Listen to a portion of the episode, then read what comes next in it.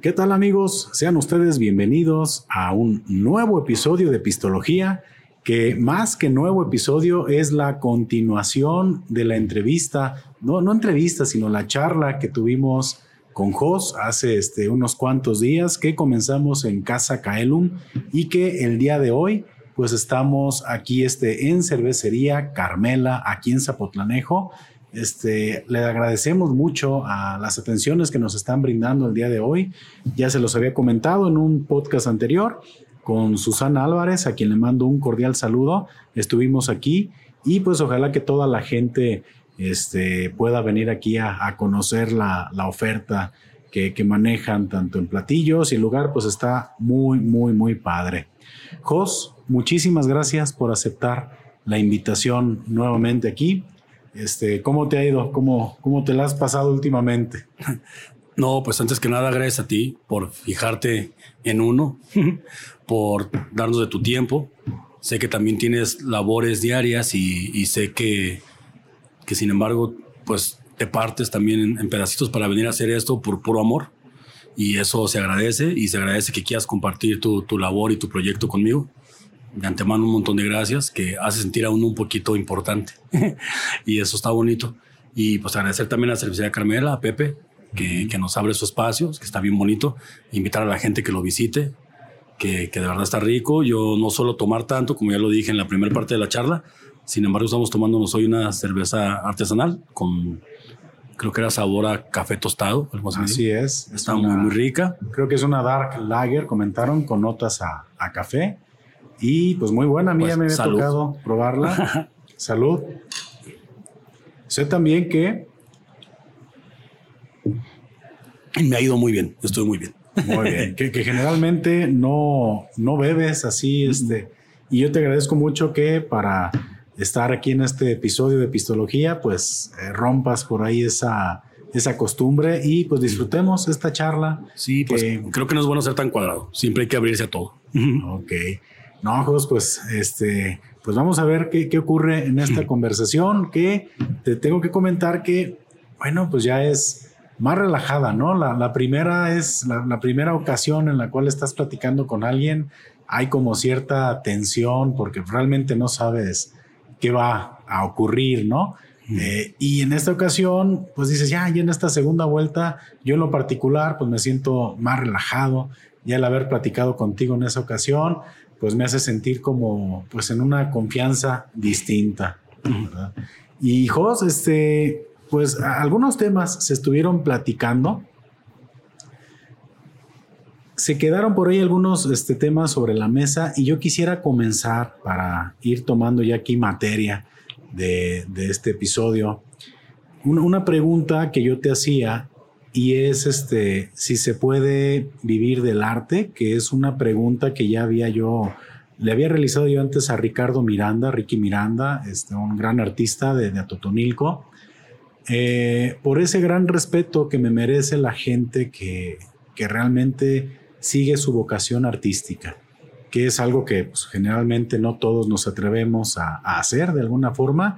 Y yo te quisiera preguntar, Jos, en, dentro de toda tu, tu este, carrera, dentro de todo tu desarrollo profesional, eh, tú dime, ¿sí se puede vivir del arte o es un o qué panorama puedes encontrar?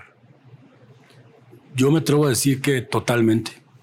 Totalmente, si tu pregunta va, este, o se refiere o va encaminada a si se puede vivir del arte económicamente, esa es, la, o... Sí, sí, sí, se puede vivir del arte económicamente, ah, es correcto. Sí, porque porque yo también, cuando me la hiciste como muy abierta, si la haces la pregunta abierta, yo te diría que el ser humano vive de arte.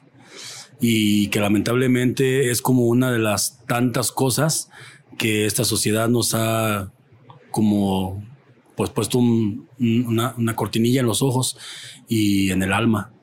Y hemos hecho como cosas más al capitalismo y al consumismo, ¿no? Y ya olvidamos que somos arte y rechazamos el arte. Y en lo personal, yo que estudié arte, hasta mi propia familia me llegaron a decir, ¿para qué estudias arte? Te vas a morir de hambre. Mejor estudia para abogado, estudia para doctor, estudia, no sé, licenciado en leyes. Y yo le comentaba a, a mi papá, que es el que me decía eso. Yo le decía, ¿pero de qué me sirve? Si yo estudio medicina, voy a ser el peor de los médicos. No voy a tener trabajo de nada porque no voy a servir. Pero si yo estudio arte, voy a ser de los mejores. Y yo sé que voy a poder trabajar y voy a poder comer de eso de una u otra manera, porque aparte el arte en todos los sentidos es bien bondadoso, es bien amable y bien amoroso. Y el arte te, te puede dar este, pues una gama amplia de, de oportunidades o de alternativas si no te va muy bien produciendo, si, porque es muy difícil vender cuadros y sé que mucha gente le da miedo arriesgarse, entre ellos tú. Yo he visto tus dibujos y están más que bonitos, de verdad. Gracias. Yo me atrevo a decir que dibujas y pintas hasta mucho mejor que yo, te lo juro. Pero a veces tenemos como ese miedo a hacerlo. Y si bien es muy difícil que alguien te encuentre, que alguien te promueva en sus galerías, que también por ahí está todo como medio manoseado, también debemos decirlo que está muy manoseado, donde quieras unas palancas y cositas por el estilo. Y los artistas que se dedican a, exponer no me dejarán mentir. Sin embargo, pues también puedes ser gestor cultural, también puedes ser maestro, eh, puedes compartir pues, tus técnicas, tu conocimiento en historia de arte y demás. Entonces, de alguna u otra manera, puedes comer del arte eh, y puedes vivir de él económicamente. Y lo que sí me atrevo a decirte es que si yo no estuviera pegado al arte, no viviría. Porque de verdad que el arte viene relacionado con el ser humano desde los inicios. Si tú te remontas a una danza de fuego donde el hombre danzaba alrededor, ¿no? Eh, y ahora te vas a un baile de reggaetón, es exactamente lo mismo. Hacemos exactamente lo mismo. Exactamente lo mismo, esa necesidad de expresarse, esa necesidad de, de, de, de, mover el cuerpo, de hacer, de hacer una expresión, ya, ya, lo dije, una expresión con el cuerpo. Eh, antes pintábamos este, las, las cuevas, ¿no? De manera rupestre, como están las, las cuevas de Altamira, pero ahora hacemos un graffiti. Entonces, creo que el, el, ser humano siempre ha estado con el arte, eh, el sonido de un tambor, ahora es una batería. Y sigue habiendo tambores. Entonces creo que es lo mismo, nada más hemos evolucionado, pero seguimos teniendo esa necesidad de arte y todos, porque yo no me imagino un, me dicen, te vas a morir de hambre si no hay arte. Y yo digo, nos vamos a morir todos si no hay arte, porque yo no imagino un mundo sin música, por ejemplo, que es, la, es el arte, es la rama del arte más digerible. Claro. Eh, creo que Copas menos, eh, es menos intelectual de estarle pensando, el escucharla, el hacerla, mis respetos a todos los músicos, pero creo que para, para recibirla como receptor, creo que la música es muy digerible este, por sí sola te hace mover, por sí sola se te pega una letra, ¿no? Bueno, depende de qué género de música escuches. Pues es que es el lenguaje universal. Exactamente. Al final de cuentas, la música es este. No hay a quien no le guste la música, definitivamente. Y como dicen, en gustos se rompen géneros. Y hay que respetar todos. Claro, y va a haber gente más apasionada, ¿no? Como en todo, este, gente más este, que defienda su género musical de manera muy, muy personal pero al final, pues como lo dices, el arte ha estado siempre. Siempre, siempre. Y, yo creo que todos somos artistas, ¿eh? Todos. Todos. Porque no hay quien no cante en la regadera. Todos. No hay quien no, escriba algo. No hay quien, este, no haga un dibujito, porque también nos gusta dibujar a todos. Así es. Eh, pero a veces somos tan, lo que te digo, tan, tan de reprimir, tan de. ¿Qué pasa cuando un niño, lo he dicho muchas veces, qué pasa cuando un niño pinta una barda, no? Es lo más común que el niño pintes una barda de tu casa. Si te va bien, pero si te va mal, es el manazo o la nalgada, el hacerte sentir que eso estuvo muy, muy mal y no lo vuelves a hacer. Cuando creo que lo correcto. es no, este, eso no se raya porque cuesta trabajo, pero te voy a comprar un, un blog de dibujo, te voy a comprar unos colores, te voy a comprar unas acuarelas para que lo sigas practicando y lo sigas haciendo. Pero nos hacen creer que el arte está mal y desde ahí inconscientemente ya vamos como rechazando algo que es tan natural y es algo que es una expresión para no enfermar y después ya crecemos, somos adultos pues aborregados y alineados y en grande perfecto, que al final de cuentas es lo que importa en la sociedad y si te sales poquito de ese canon, pues ya, así te va claro. Y al final terminamos todos, eh, pues como tú dices, nos incorporamos a la economía, ¿no? En alguna labor. Este, y muchas personas realmente sí van dejando muchos sueños atrás, ¿no? Sí, triste. Y, sí sería excelente que, pues, todas las personas realmente sí, sí hicieran la lucha por tener una expresión artística. Se entiende que las necesidades este, económicas ahí están, que pues vivimos, vivimos y todo cuesta, te cuesta la luz, te cuesta el teléfono, te cuesta la comida. Sí, sí, sí, somos terrenales. Ojalá, que, que las personas tuvieran esa, esa necesidad y ese atrevimiento de desarrollar algún tema artístico en su vida, aunque sea en sus tiempos libres. Que yo creo que es indispensable para estar sano. Y ahora, eh, yo también creo que el arte va más allá de cómo lo hemos encasillado, mm. porque conocemos, si bien como arte, pues no sé, ¿no? La pintura, la literatura, el teatro, la danza, la música. Pero yo sí me atrevo a decir que el arte va más allá. Yo sí creo que la misma ropa es arte, es una expresión. este, también lleva una disciplina, también requiere una técnica, también requiere un tiempo haciéndolo. Y creo que es diversión, creo que es expresión. Entonces yo creo que ahí va el hacer una comida rica y con amor también. Creo que es un arte. Este, el tratar bien a las personas, el vivir tu vida. Yo cuando digo vive tu vida con arte, me refiero al poder dar un abrazo en la calle, el, y dar un abrazo. Yo a todo el mundo abrazo. Y con la mayoría de gente, de verdad que yo quiero mucho a casi toda la gente.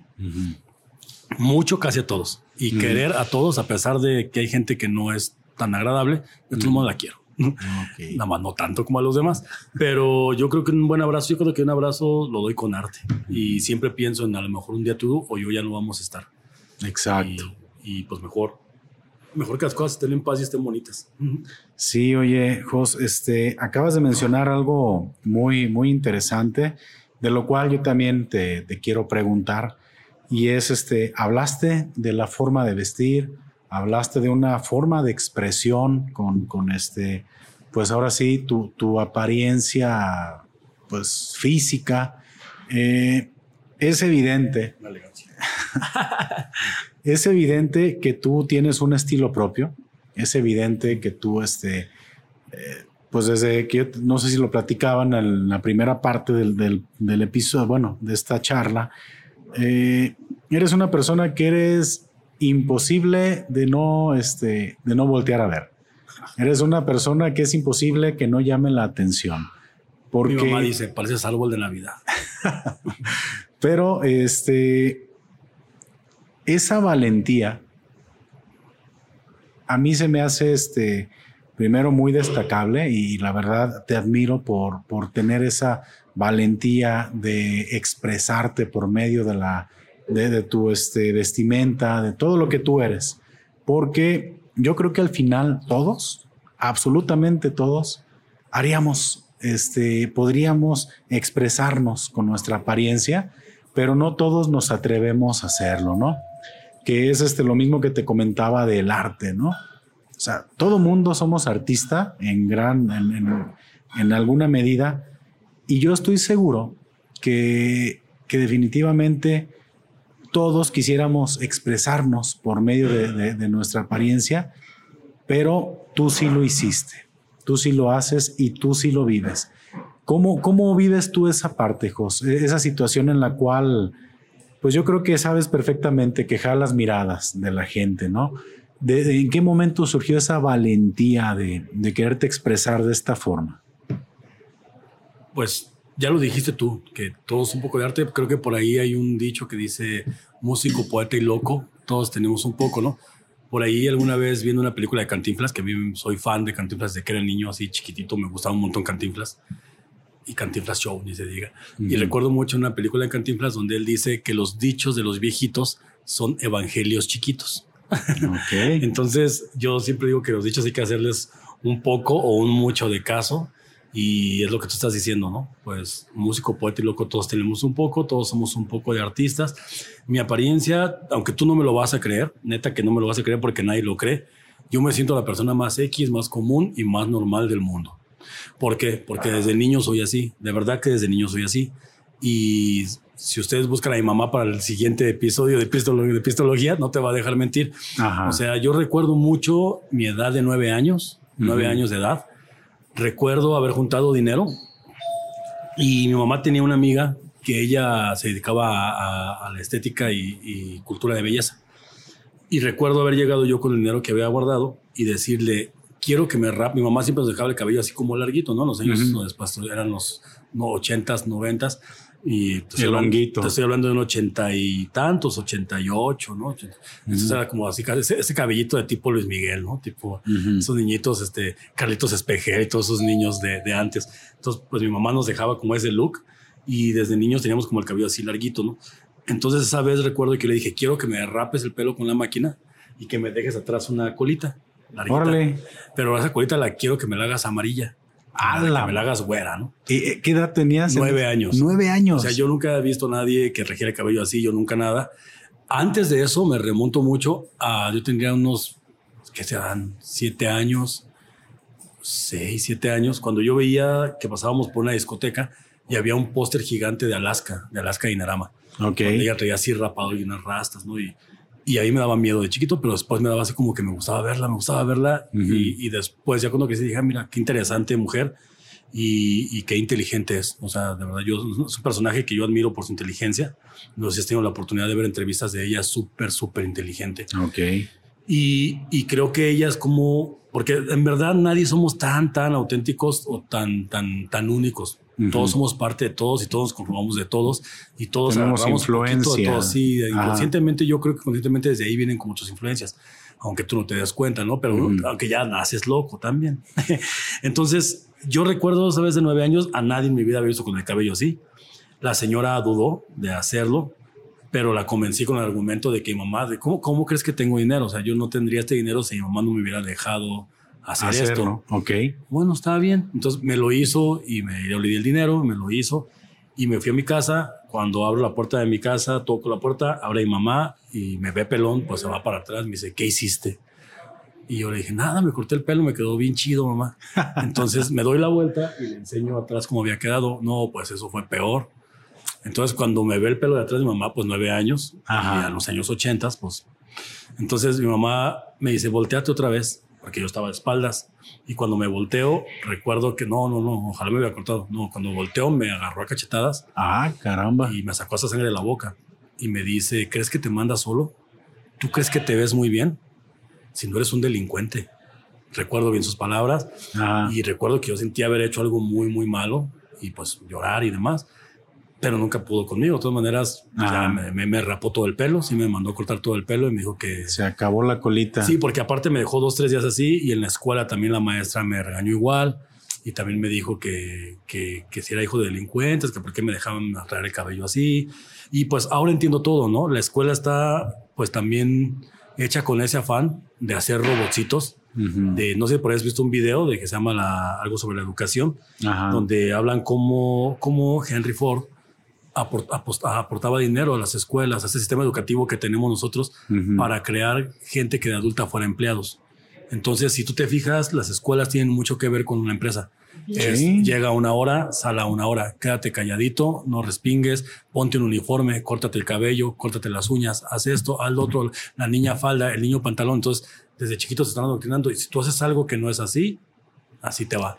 Salirte de va. la caja es este. Entonces, qué bueno y a mí me da mucho gusto que hoy en día se ha abierto eso, se está abriendo, de verdad que se está abriendo y yo veo cada vez más libertad, más, más libertad a, a expresarte, porque es triste, es triste que no te dejen ser como tú eres y como ya vienes. Entonces, pues ya ahora yo ya entiendo eso, ¿no? Pues en la escuela tampoco encajaba porque yo no era igual. Eh, y eso es un error grandísimo, al igual que es un error que ya lo hemos comentado, si no eres bueno para matemáticas, hasta los 40 años todavía traes ese trauma de que no sirves o que eres burro o que eres tonto, pero realmente pues tenemos diferentes, inteligencias y, y cada quien viene para una cosa y yo creo que lo importante es que te aferres a lo que tú eres y de ahí no te salgas y digas, por aquí voy, por aquí voy, por aquí voy. Y no me importan tus risas, no me importa tu burla, no me importa si te enojas, no me importa nada porque primero soy yo y después son los demás. Aunque suene egoísta, así es como debemos de vivir. Y tienes que estar en paz contigo mismo para poder expandir paz y amor a los demás. Entonces, así fue mi primer look, así a los nueve años. Siempre yo le pedí a mamá ropa diferente. Mi mamá en ese tiempo, pues, actuó a lo mejor mal. Quizá quien escuche la entrevista dirá, pues, qué, qué mal lo que es su mamá. Pero también creo que fue lo que le nació en el momento y, y que también era parte de su educación que ella había tenido. Porque después ella también se alivianó muchísimo. Ya más grande, cuando estudiaba la prepa, bueno, el CETIS, Ujú. yo tenía el cabello como por aquí así. Entonces un subdirector este, que ya murió, eh, duró un tiempo en que ya no me quería dejar entrar a su clase, daba filosofía y ya no me quería dejar entrar a su clase que porque mi apariencia, por el cabello largo y demás. Entonces, pues empecé a tener malas calificaciones en su clase y yo no le decía a mi mamá por qué. Cuando mi mamá va a recibir calificaciones, me dice, oye, ¿por qué vas tan mal en filosofía? O sea, matemáticas ya sé que te va a ir mal siempre, pero en las demás no te va mal. Dice, ¿por qué ahora vas mal en esas? Y si te gusta leer. Entonces yo le dije ya la verdad, le dije, ¿sabes qué? Es que el profesor tal no me deja entrar por el cabello largo.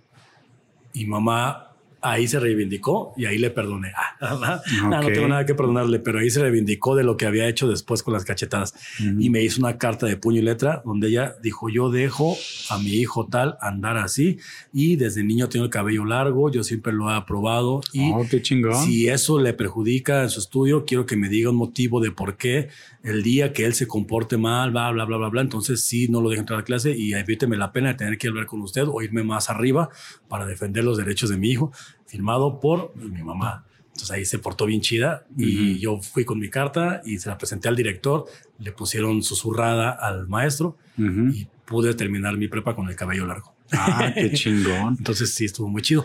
Y, ya, pues yo siempre he estado así a los 18 años, que no era muy difícil tatuarse, porque antes sí era difícil, no como ahora, ya todos podemos tener. Y qué bueno, me da mucho gusto que todos podamos, pero ahora ya, ya no es como antes. Antes hasta te desnudaban en los trabajos para saber que no tendrías un tatuaje por ahí oculto. Si lo tenías, no podías trabajar. O sea, la ignorancia era tenaz, era muy, muy grande. Y ahora ya no es así. Qué bueno. Lo estamos abriendo poco a poco. Y aunque tú no me lo creas, tengo desde los nueve años siendo así, que yo tengo recuerdos. Entonces, desde niño yo me acuerdo que me gustaba la música diferente. Desde niño recuerdo que me gustaba hacer cosas distintas que a mis compañeros de escuela no les gustaban. A mí nunca me gustó el deporte, nunca me gustó jugar fútbol, voleibol, odio. Nunca me gustó nada de eso. Sin embargo, me gustaba cantar, me gustaba dibujar, me gustaba escribir cositas, me gustaba este, hacer otro tipo de cosas, me gustaba diseñar mi propia ropa.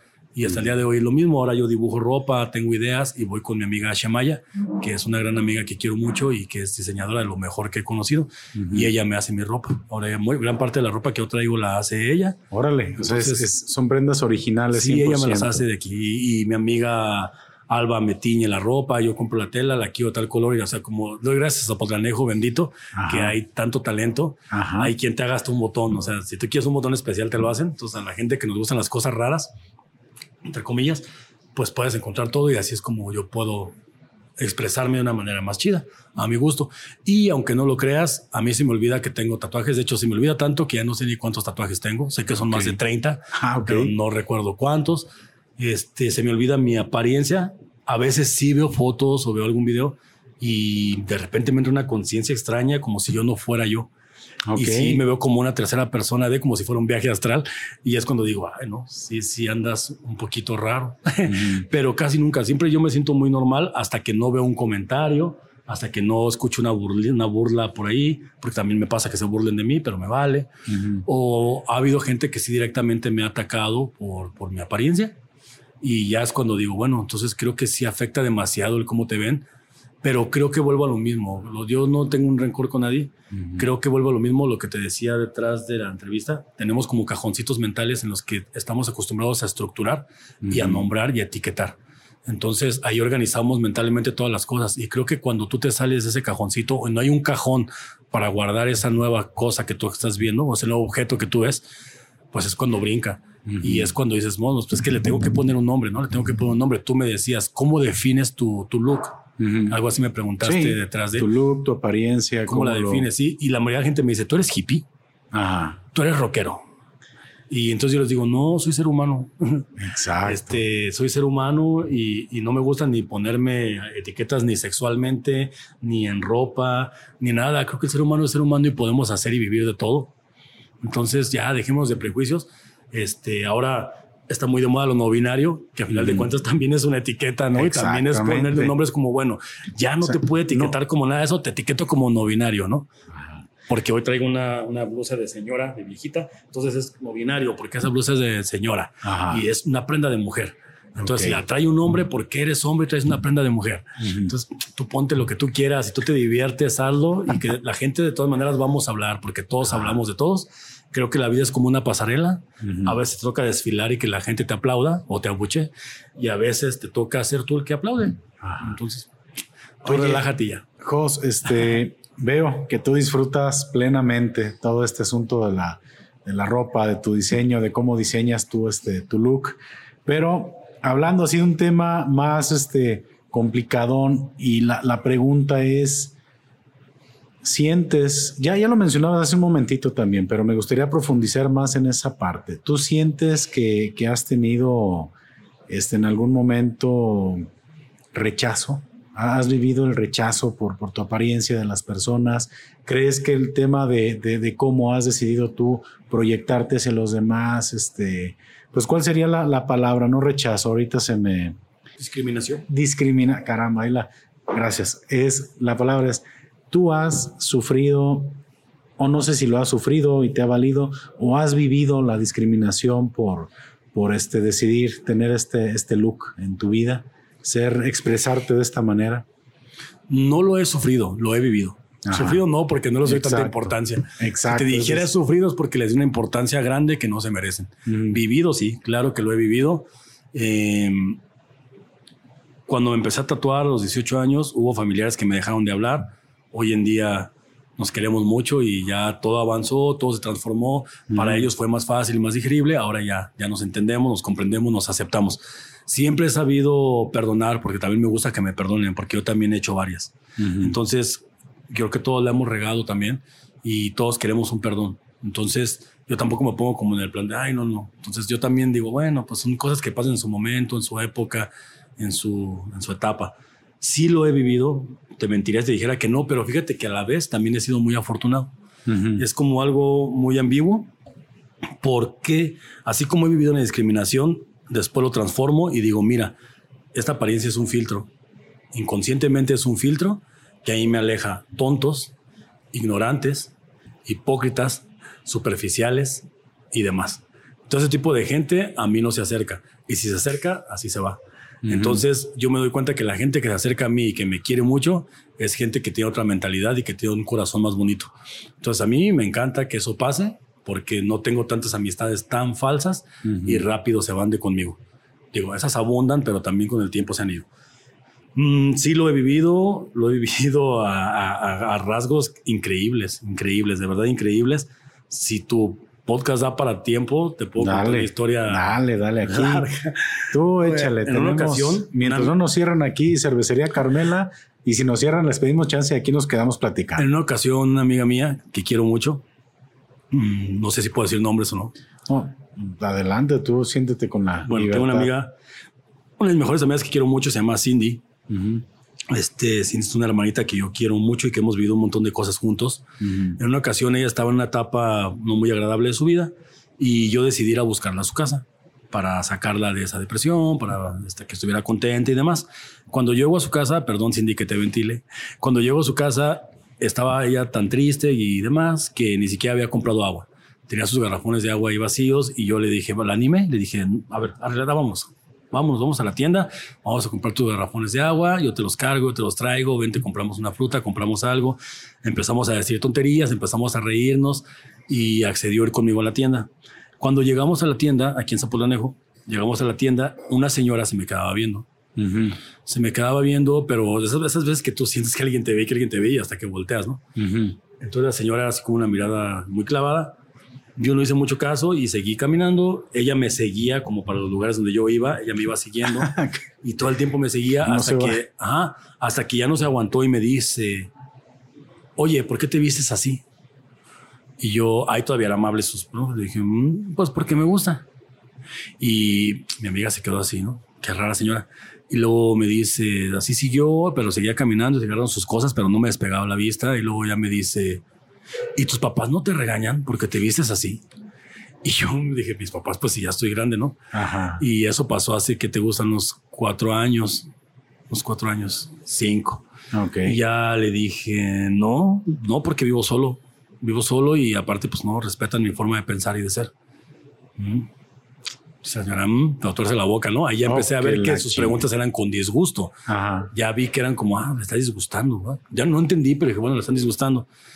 Y después me dice, ah, es que yo he visto en la tele que muchos futbolistas andan como tú, así todos tatuados.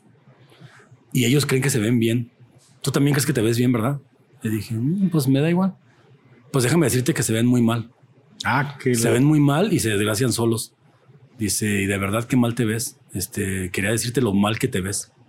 Dice, o sea, tú no sabes lo que causas y lo que provocas. Te ves, de verdad, de verdad que te ves pésimo y te ves muy, muy mal. O sea, y hacía cara de asco, ¿no? Dice, te ves, no, es que de verdad te ves muy mal. No sé cómo te atreves. De verdad te ves muy mal. No sé qué te da por andar así, pero te ves mal. De verdad tú no entiendes lo que le provocas a la gente cuando te vemos. Y ya empezó así como con asco hacia mí y mi amiga pues le rasaron los ojos. Dije, no, Cindy, cálmate, porque Cindy por sí estaba triste, ¿no? Ajá. Y ya como se va, me dice, ay, Jos, es que qué feo te dijo, yo no aguantaría que te que me dijeran algo así. Y yo recuerdo que, que nada más le dije, no, pues a mí me da más tristeza pues escuchar a alguien como tú. Le dije, qué triste que tengas un cerebro tan cerrado y un corazón tan, tan feo. Le dije, porque pues no se vale. Dije, pero te bendigo, te bendigo y deseo que tu día esté bien bonito, que tengas un día bien, bien bonito.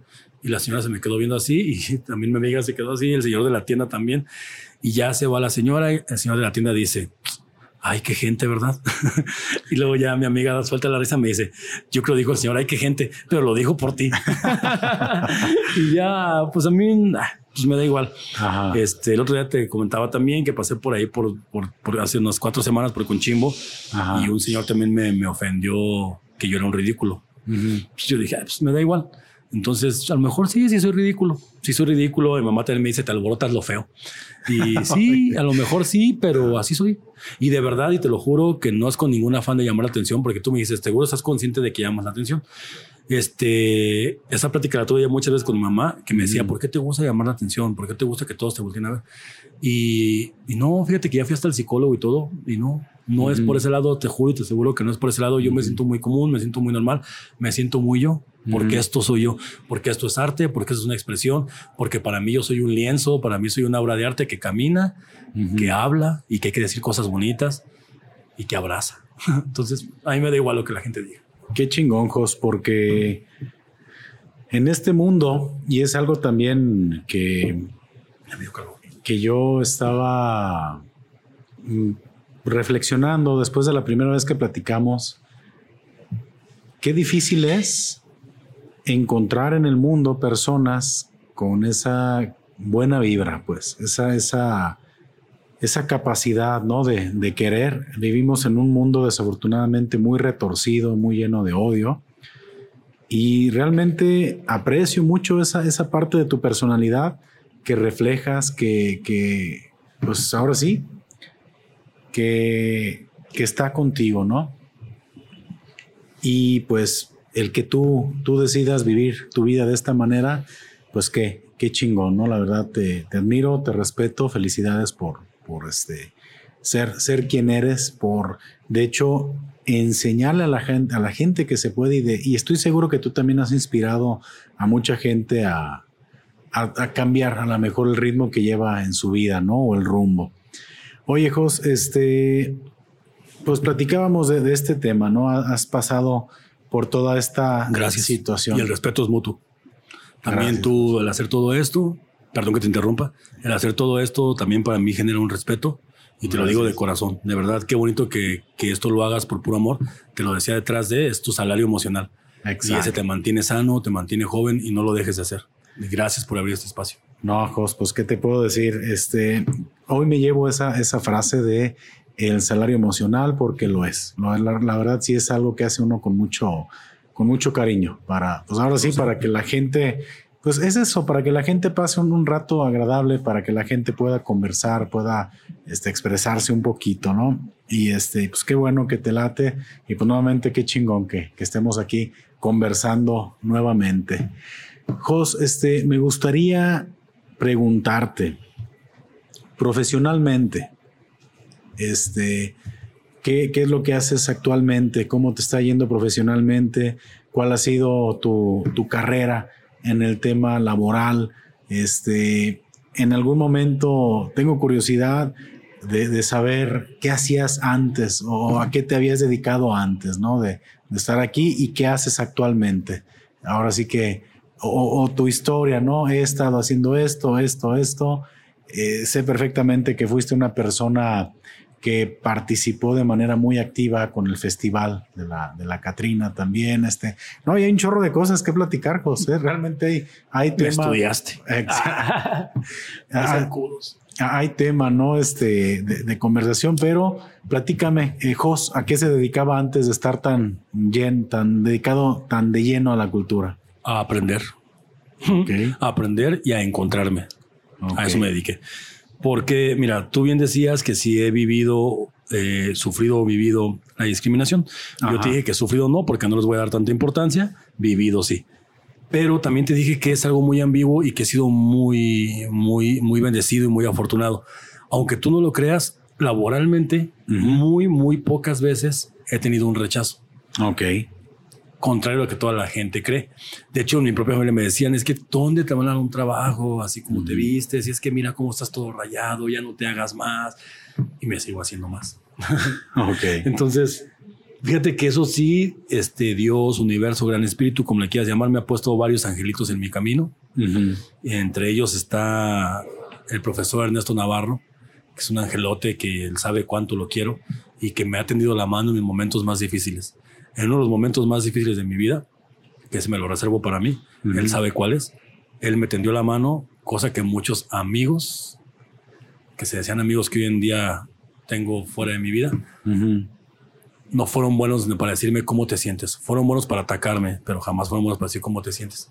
Entonces, en la política encontré ciertos personajes que se convirtieron en amigos entrañables y que más allá de la política y de la grilla que la gente puede tirar, son seres humanos y conmigo en lo personal han sido unos ángeles y me atrevo a decir los nombres. Uno es el profesor Néstor Navarro y otro es el señor Héctor Álvarez Contreras. Son dos personas que yo quiero un montón y que conmigo han sido más que chidos la neta. Entonces, y no le estoy lamiendo las botas a nadie, esa es la mera verdad, son súper chidos. Conmigo han sido los angelitos que me sacaron. Y antes de eso, pues yo me dedicaba a aprender. ¿Por qué a aprender? Porque yo estaba estudiando, yo hacía cosas, pero lejos de, ese aprendizaje académico, me refiero a aprender sobre la vida y sobre quién era yo y hacia dónde iba. Tuve muchos trabajos, una bordadora, un taller de ropa, pues trabajos comunes que la mayoría de las agencias tenemos pero nunca encajaba en ninguno. Si bien lo hacía por el salario económico, por solventar los gastos y, demás, pero nunca me sentía contento y nunca me sentía en paz. De hecho, te podría decir que hasta me sentía enfermo. Ok. Hasta que un día decidí, dije, no, aunque yo ya se me pasaron dos, tres, cuatro, cinco años después de salir la prepa, CETIS, dije, no, por aquí no va la cosa.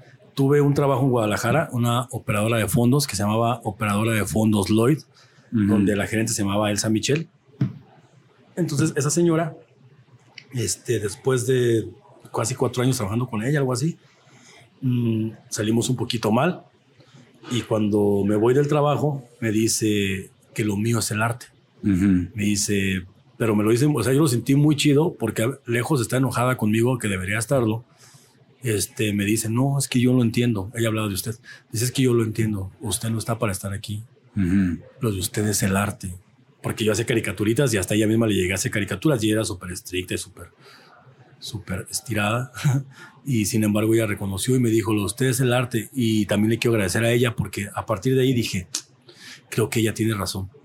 Este, creo que ella tiene razón y empecé a buscar escuelas de arte, empecé a, a, instruir como, a instruirme como qué podía yo estudiar hasta que después de tantas opciones alternativas encuentro este, la carrera de artes plásticas en la Universidad de Guadalajara, hago trámites, entro, este, voy, me cuesta un montón de trabajo porque yo venía de un rancho y era así como difícil, todo me lo aventé yo solo sin pedirle ayuda a nadie, entonces pues voy, eh, logro entrar a la Escuela de Artes Plásticas y ahí empiezo como a encontrarme más a mí mismo. Y ahí fue donde dije, ya, ya encontré, ya sé quién soy ya sé qué quiero hacer. Yo veía mucho el canal C7, ese canal C7 con, con programas culturales. Este, y, y, yo soñaba con un día montar una galería, soñaba con un día tener una entrevista. Ya tengo una entrevista gracias a ti. Hoy tengo una entrevista bien hecha. Gracias. Y yo soñaba con un día decir, yo tengo mucho que decir, tengo mucho que expresar. De hecho, recuerdo que, que yo en mi cuarto tenía una frase de una canción de Mecano que decía, este cuarto es muy pequeño para las cosas que sueño. Ah, okay. Yo siempre tenía esa frase porque yo no me veía en la mezquitera, a pesar de que la gente fue súper buena onda conmigo. Yo me crié en la mezquitera, un rancho que está aquí a unos cuantos minutos, y debo agradecerle a la gente porque yo sabiendo que ellos pues, tenían una mentalidad distinta, porque ellos pues, eran personas de rancho y ellos escuchaban banda, ellos pues se dedicaban al campo, a la siembra y demás, que es una labor que a mí me encanta y respeto y que yo respeto mucho a los campesinos y de verdad que los admiro. Y muchos de mis mejores amigos son campesinos y de verdad que yo les aprendo como no tienes una idea. Son personas que me gusta tener y personas sencillas, personas humildes y realmente inteligentes y sin estar queriendo mucha algo que no son. Sabiduría de vida. Mucha, mucha. Y te conocen la tierra y te conocen el cielo y te conocen la, la lluvia y tienen una conexión muy muerta con la tierra, pues tienen una, una conexión ancestral que, que ellos la siguen este, cultivando y la siguen teniendo cerca, ¿no? La siguen, pues permanecen ellos, cosa que a muchos nos olvida, nada más comemos, pero nunca pensamos de dónde viene ese alimento. Entonces, ¿cómo no queda esa gente que es la que nos alimenta? Y yo me siento honrado de tener amigos hasta el día de hoy que todavía me mandan un mensajito de vez en cuando y que son campesinos, familiares. Entonces yo contento con esa gente y agradecido. Pero también reconozco que para ellos era todavía más difícil entender a alguien así. Sin embargo, fueron muy, muy, muy amables conmigo, muy cariñosos y todo el tiempo tuvieron un respeto hacia mí. Igual no fuimos los grandes amigos porque no teníamos muchas cosas que compartir quizá, pero siempre hubo un saludo de respeto y siempre que quedaban un dibujo, una pintura, decían, ve con él, él dibuja, él pinta. De hecho, la Casa General de la Mezquitera, por ahí es un muralito mío súper checo, súper amateur. Pero, por ahí me acaba de buscar una mujer apenas hace unos días para decirme algo que pinté hace no sé cuántos años ya. Me dice, oye, este está aquí, tú lo hiciste, ¿verdad? Este, me gustaría que me pintaras otro. Le dije, es que tal no tengo tiempo, pero quedé en darle contactos que lo pintara. Entonces, pues eso estaba bonito y, y al final de cuentas hubo un respeto hacia mí y yo siempre les voy a agradecer eso, siempre, siempre, porque yo era el loco del rancho que se la pasaba soñando y cantando. Y ellos fueron amables conmigo. Y hasta te puedo decir que me apoyaron. Más de alguna vez tuve apoyo de ellos, de muchas personas de la mezquitera. Y eso yo me lo llevo en el corazón y siempre voy a gratitud para ellos. Pero, sin embargo, yo casi nunca he tenido como tanta discriminación, de me salir el tema, tanta discriminación. A excepción de una vez, yo sí, cuando salí de la universidad, traje un proyecto, había otra administración aquí, y yo traje un proyecto, me dijeron, no te entendemos nada, este, pero pasa con tal persona. Estuve meses y meses y meses y meses intentando entrar a trabajar en cultura porque yo tenía muchas ganas de aprender. Yo tenía muchas ganas de aprender. Yo desde ese tiempo tenía muchas ganas de, y todavía tengo ganas, de hacer algunas maestrías o algunos doctorados. O, o, el que yo quería hacer en aquel tiempo era de gestión cultural entonces yo decía, si yo entro a, Casa de la Cultura Laboral, voy a aprender lo que es gestión y le voy a entender más como por ese asunto, porque la mayoría de artistas no nos enseñan mucho cómo vender una obra. Y creo que las personas que estudiaron artes plásticas no me van a dejar mentir. Nos enseñan cosas muy padres, pero muy, muy poco de cómo vender tu obra, de cómo este, valorar tu trabajo. Y, y, de verdad que el arte está muy, muy, muy, muy, muy, o sea, infravalorado. De verdad, la gente te dice, es que grábame gratis, ¿no? Si cantas, que también me gusta cantar y por ahí tenemos un proyecto, la banda 1, si cantas es como, pues vente a cantar y te doy unas chelas. Digo, está bien, gracias. Te promuevo, ¿verdad? para que te vea la gente. para que te vea la gente. Ajá, pero es que la gente ya nos conoce y es que ya se llena el lugar. De todas maneras, ándale. Entonces, eso está bien triste y en Guadalajara ni se diga, o sea, explotación total a las bandas musicales. Este, si pintas un cuadro, ¿cuándo me regalas uno? Y, está chido regalarlos, yo los regalo, pero los regalas cuando tú los quieres regalar. Pero de verdad que no hay que ser abusivos, porque la gente que hace arte, de eso come, de eso come. Y de verdad que nadie te regala una guitarra, nadie te regala una bocina, nadie te regala un equipo que es carísimo, nadie te regala material para pintar que también es caro a eso súmale pues, los años de, experiencia que un artista tiene para poder pintar y para poder hacer lo que hace, creo que no se vale, ¿no? Sin embargo, nos enseñan unos tenis Nike y podemos pagar 5 mil, 6 mil pesos porque son los de moda, ¿no? No, no, no. Estamos hablando de, en serio, par de tenis que pagan cientos de miles de pesos. ¿eh? y nadie es un reparo. Y fíjate, una frase, perdón, que este, no frase, sino una manera en la cual yo comencé como a tratar de, ponerle precio a mi obra o a lo que hacía es cuántas personas pueden hacer lo que yo hago. Exacto. Desde ese momento. Parte de ahí ya. Dices, bueno, lo que hago sí es. Obviamente hay, en el mundo vemos millones de personas, ¿no? Pero sabes que nadie tiene tu trazo. Exacto. Y digas, bueno, dibujos, pues muchos dibujantes, ¿no? Tatuadores, pues muchos tatuadores, si tú quieres, pero al final de cuentas, aunque somos muchos dibujantes, aunque hay muchos cantantes, siempre los artistas son únicos y son menos que la mayoría de las personas, ¿no? Entonces ahí es como una, una recomendación y di, oye, pues cuánto necesitas para vivir, cuánto aprecias y valoras tu, tu trabajo. Este, Sumando lo que gastas de material. Así es. Y, pues bueno, que, que, sea por ahí. Y que sí, desafortunadamente el arte siempre va de la mano como, pues la gente ve que lo haces de corazón o lo haces sencillo o que no te cuesta trabajo. Decir, ay, pues si, si te cuesta trabajo, ¿cómo que me vas a cobrar tanto por esto? ¿No? Cuando realmente al final cada servicio que tú solicitas, pues tiene. No, y son horas de trabajo, son horas, un artesano son horas y horas y horas, ¿no? Es me da también mucha tristeza cuando, cuando un morral, no sé, cositas, ¿no? Y Eso sí lo regateamos. Lo regateamos, sí. Ya no menos y dices, no manches, o sea, la gente dura un morral este, hecho por los viráricas. No sé, duran hasta ocho meses haciendo un morral porque lo hacen desde cero, sí. O sea, y tú llegas y como que 1800, o sea, si te hace mucho 1800 por un trabajo de cinco a ocho meses, no inventes y pagas miles y miles por unos tenis que salieron en serie y que no están hechos con nada de amor. O sea, hasta explotando gente en las empresas, ¿no? Pero bueno, ¿qué, qué, qué, más puedes esperar si hasta en cultura o los, los, personajes que se dedican a la cultura discriminan ese tipo de cosas? Volviendo al tema, te digo, muy pocas veces yo he sentido ese rechazo, afortunadamente, pero sí una vez me pasó en la administración pasada, te digo, yo toqué, toqué puertas, después de muchos, muchos meses, me abren el espacio. El día que yo llevo a trabajar, ese mismo día me despiden. O sea, el mismo, mismo día me despiden y me sacan del brazo de la oficina eh, de ese ayuntamiento y me dicen, lo siento mucho, eh, nos sentaron tu proyecto. Tú siempre no vas a entrar a trabajar aquí. ¿Ok? Eh, me dijo unas palabras alentadoras que eran, se cierran unas puertas, pero se abren otras. Entonces, dentro de todo, la persona que le tocó darme el mensaje fue amable conmigo y me dijo esas palabras que también me las guardé. Me las guardé, eh, sentí feo, no te voy a decir que no, sentí feo y me fui. Me fui años después, eh, yo paso por la calle, me encuentro a Héctor Álvarez Contreras, me para en la calle, yo lo conocía de, vista, hola y adiós, eh, y me dice que a dónde iba. Yo le dije, voy a comprar pintura aquí con mi amigo Chimbo, voy a comprar pinturas porque estoy pintando un cuadro. Dice, ¿pintas? Le dije, sí. Entonces él le dice a las demás personas que tienes a su alrededor, ves, es que él es un artista. Yo no entendía por qué se los decía. Y ya dice, tú eres al que le pasó esto, esto, esto y esto y esto, y que, o sea, él sabía todo el contexto de lo que me había pasado a mí en unas administraciones pasadas. Le dije, sí, sí, soy yo. Eh, ¿Por qué? Y ya me preguntó que si tenía todavía el interés o la inquietud de trabajar para cultura o si, o si se me veía como roto las alas después de eso. Le dije, no, pues yo tengo todas las ganas de hacer. Le dije, de hecho, pues siempre estoy haciendo de una u otra manera cosas pues para la cultura y de manera independiente, no necesariamente ganando un dinero. Eh, volvemos a lo mismo, cuando haces lo que te gusta, no necesitas un salario, no necesitas el puesto de jefe o director de cultura para hacer cosas, de verdad que no. este, tú vas a seguir haciendo las cosas porque es lo que te gusta hacer, porque es por amor y porque no sabes hacer otras cosas más que eso, entonces pues no te vas a quedar quieto nunca.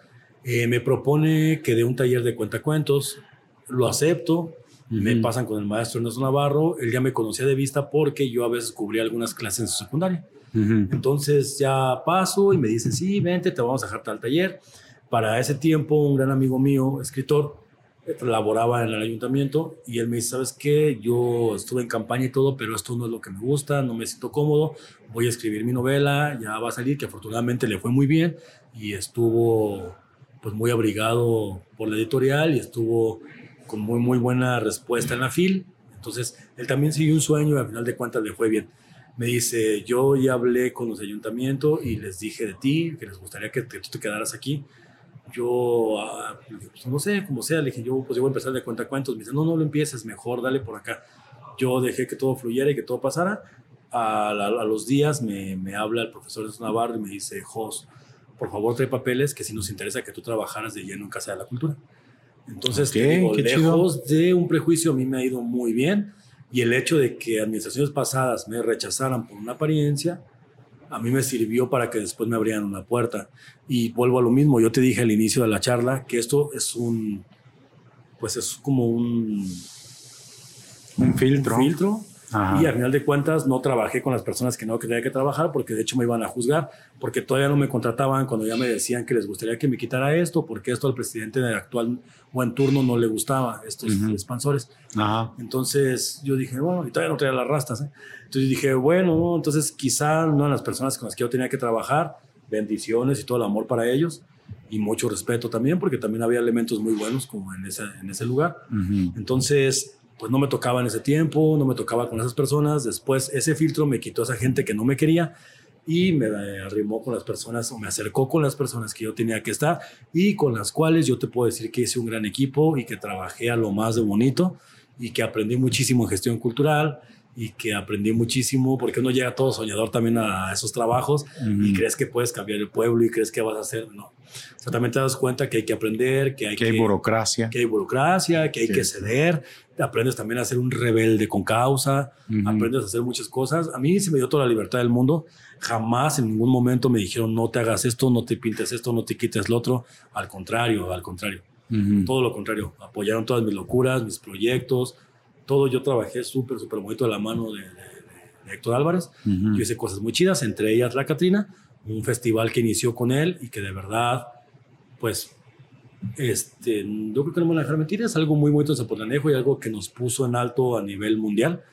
Habrá cinco o seis retractores, pero pues tienen sus motivos para hacer así, porque siendo justos y siendo congruentes y siendo honestos, es un gran proyecto, es un proyecto que rescata parte de nuestra cultura, nuestra tradición. Si bien no es la única tradición que hay, y lo recalco, no es la única, ni es lo más mexicano que existe, ¿no? Para que no se vayan por ahí. Pero sí es algo que nos identifica como mexicanos, nos guste o no nos guste, que yo amo el Día de Muertos. Eh, todo el año mi casa es Día de Muertos. Entonces yo como pez en el agua Una con la tradición muy bonita. Y es súper bonito, nos fue súper bonito. El año pasado yo tuve la oportunidad de que me invitaran a Puerto Vallarta a hacerla nos vamos a hacer la, la Catrina ya. No, yo feliz, feliz. En 15 días hicimos todas las piezas nuevas. Fue un reto bien, bien, bien fuerte. Conocí gente de Vallarta, me tocó liderar un equipo de artistas de Vallarta. Este, saludos a todos los de por allá, y los patas saladas. Esperamos volver a trabajar juntos y logramos lo que se, lo que se pretendía. Nos quedó súper, súper chida. Y yo recuerdo mucho, o sea, porque yo recuerdo a veces malos comentarios, a veces críticas, ¿no? Porque esa gente siempre existe siempre existe, pero pues no hay que hacerles mucho caso porque al final de cuentas, pues escupen y les caen en la cara. Porque la vida sola se encarga de ponerte en tu lugar. Por eso hay que hablar amor. Y si tus palabras salen de ti, yo siento que tus palabras deben de florecer. Creo yo que siempre trato que lo que yo diga sea para florecer. Entonces, a veces te llevas como dos que tres comentarios negativos por tonto, pero cuando yo llego a Vallarta y lo hago allá, dije, no manches, no, no manches, o sea, este proyecto sí que está bonito y sí que se, los cinco, cinco o seis comentarios que había de gente envidiosa, dije, no, eso nunca en mi vida se me van a volver a acordar porque yo cuando llego allá veo, me recuerdo mucho a una estadounidense llorando. Cuando se sube la Catrina, porque desde que estábamos montando a pleno sol, deshidratados, ahí estaban todos atentos, viendo cómo se hacía, impactados, este, no, no estaban así, con la, con la boca abierta, ¿no? Y cuando ya se hace la inauguración, empieza el videomapping, empiezan la, la pirotecnia, empieza todo los sonidos, porque todo se volvió como un, aunque no estoy muy a favor de la pirotecnia, pero se hizo, pero todo se puso como muy mágico y cuando suben la Catrina de tantos metros, ¿no? Sí, pues se ve impactante con el aire de Vallarta a la orilla de la playa, ya con sus luces, ¿no? Y se veía bonita, la verdad espectacular. Entonces yo me recuerdo mucho a un estadounidense que, dice, oh my God. Y cuando yo volteo, está así con las lágrimas en los ojos, ¿no? Y está así llorando y como con sus compañeros así. No, Entonces es ah. cuando dices, el arte es esto, o sea, porque esto es arte. Esto es arte, es nuestra cultura, nuestra tradición. Y de verdad que nos quedó bien bonita. Y yo cuando digo, qué, qué chido y qué afortunado soy de poder trabajar. Ahora ya no he sido criticado y no he sido juzgado, al contrario, creo que te abriste un camino y creo que el dejar claro quién eres tú, a dónde vas y por qué eres así, me ha abierto varias puertas. Se acaba el trabajo aquí en, en el ayuntamiento de aquí y me voy a trabajar a Secretaría de Cultura de Jalisco. Actualmente trabajo en Secretaría de Cultura de Jalisco y también súper bonito. Ahora me toca aprender con ellos, ahora estoy aprendiendo cosas. No es fácil, porque nada es fácil en esta vida, nada es fácil. Trabajo además, imagínate, trabajo en un equipo de puras mujeres. Ok. O sea, desde la cabeza, la maestra Lourdes Ariana es mujer, la directora Denise Corona es mujer. mi jefe inmediata, Alejandra López Cuellar, es mujer. Entonces, imagínate trabajar con puras mujeres. Y lo digo de la manera más bonita, porque nos guste o no nos guste, son más perfeccionistas, son más trabajadoras, son más dedicadas, son más detallistas. Entonces, son más complicadas, porque con ellas tienes que hacer el trabajo perfecto. Sí. Entonces, ellas quieren todo súper bien hecho, son súper, súper inteligentes. Yo todos los días aprendo de ellas. Entonces, yo estoy contento de trabajar con energía femenina. Eh, ahora me tocó con pura energía femenina. Anteriormente trabajaba con energía masculina y con genes fuertes como los de Héctor Álvarez. Ahora me toca con energía femenina, también de genes fuertes, pero femenina. Y estoy aprendiendo a trabajar con ellas y me gusta. Me gusta y les respeto pues, toda su labor, toda también todo ese cambio que traen. Yo me siento muy contento de ser parte de este cambio también del feminismo. Y pues chido, chido trabajar con ellas y también bendecido, afortunado. Entonces, te digo, no he tenido como tanto esa discriminación una sola vez, pero creo que fue para bien, porque eso me dio más fuerza. Eh, también se llegó a decir que, que, ah, con esas palabras me lo dijeron, habíase visto un licenciado en arte, también me llegó, me, llegó, me llegó a tocar que me dijeran eso, que traiga pantalones de manta y morrales de indio. Esas no son formas de buscar un trabajo. y han pasado años, muchos años, han pasado casi 10 años, yo creo. Y sigo usando morrales de Este está, está, bien bonito. No sé si se ve en tu cámara. A ver, déjate. momento. Sería. Ahí está, sí se ve perfectamente. Pues ¿Quieres acercarlo a esta, la, esta la que está? Pues miren, seguimos usando morrales de indio. Qué bonitos. venadito, como yo, un venadito. y pues lo seguiré usando hasta mi último día. Son bien prácticos además. Oh, excelente. Entonces, pues yo creo que es no dejar de ser tú y la discriminación siempre va a existir porque somos seres, seres que tenemos la necesidad de sentirnos más. Entonces, a veces por ignorancia, por complejos, por vacíos emocionales, porque tampoco hay que juzgar. Toda la gente que te hace algo realmente no quiere ser, creo que la gente realmente no quiere ser mala. Si tú le escarbas, tiene todo un contexto una carga ¿no? anterior. nadie da lo que, lo que no tiene. Exactamente. ¿no? damos de lo que tenemos. ¿no? De lo que Entonces yo creo que hay que saber fluir, hay que saber disculpar. A lo mejor hace rato dije perdonar, a lo mejor perdonar suena muy ególatra. No somos tan importantes para perdonar, pero sí disculpar y, y pues seguir para adelante, que yo creo que nadie quiere ser malo. Yo tengo diario eso en mi mente, nadie quiere ser malo. Y cuando alguien realmente, pues sí es como complicado llevarte una buena relación, pues préndele su vela, bendícelo, pide que siempre le, vaya bien y sácalo de tu vida, que también es válido, también se vale. También poner una barrera y poner un, filtro y un hasta aquí también es amor propio y también es algo que he aprendido a lo largo de los años. Anteriormente, Host, Host Love quería llevarse bien con todo el mundo y aunque había comentarios, mensajitos que a mí no me gustaban, burlas disfrazadas de amistad, este, payasaditas que a mí no me gustaban. Yo mantenía mis redes sociales abiertas a esas personas y todo porque decía, pues bueno, yo fluyo. Pero ya llega un tiempo en el que dices, no, pues, es gente que no te quiere, es gente que no es buena onda contigo, es gente que no, quizá no es mala, pero no es compatible a ti. Entonces también poner una barrera, también bloquear, también decir esto no, también creo que se vale. Y eso es como amor propio y también es válido. También es válido, pero también partiendo desde el amor no, no rompiendo una relación con odio. Yo pongo mi límite, pero te juro que todas las noches de mi casa les bendigo y les pido que, encuentren paz, que encuentren, que encuentren el bien de su camino y de su vida y que logren hacer lo que quieren hacer para que dejen a los demás en paz. Ok. Pues, pues has tenido una, una gran trayectoria, digo, por lo que me comentas aquí de, de, la, de las administraciones en las que estuviste participando. Estuve en dos. Actualmente ya en, en, tu, en tus funciones actuales, pues qué, qué padre que sigas tú con este tema, ¿no? De la cultura. No sé en, en qué me comentas que eres coordinador. Coordinador regional y también soy maestro de secundaria. Fui maestro de prepa y ya tengo años dando clases y ahora soy maestro de secundaria, en la secundaria foránea. Mm. Un saludo a todos mis alumnillos. Y como, como coordinador. Ahí me sí. Ah, mira qué padre. Y como coordinador este, regional, ¿qué municipios estás tú coordinando, valga la redundancia? Ay, ni me digas. Estoy coordinando tres regiones. Ajá. Una que es sureste, otra que es Ciénega y otra que es centro. Tengo alrededor de 30 municipios este, coordinando. ¿Cómo crees? Sí, y Sí. ahí vamos aprendiéndole. Te digo, no soy el mejor ni el más experto, pero ahí estamos Ajá. aprendiéndole y haciendo todo con, con mucho amor. Ujú. Y creo que cuando las cosas con amor y dedicación, siempre tienen que salir bien. Entonces ahí tengo varios municipios, tengo muchos muy bonitos que trabajan bien chido y que estoy bien Ujú. contento de estar con ellos aprendiéndoles. No los menciono porque luego se me sienten los que no trabajan tanto. no, todos No, trabajan. pero, pero qué Y- padre. Oye, entonces tienes muchísima chamba. O sea, sí, sí, está. sí, es mucha chamba.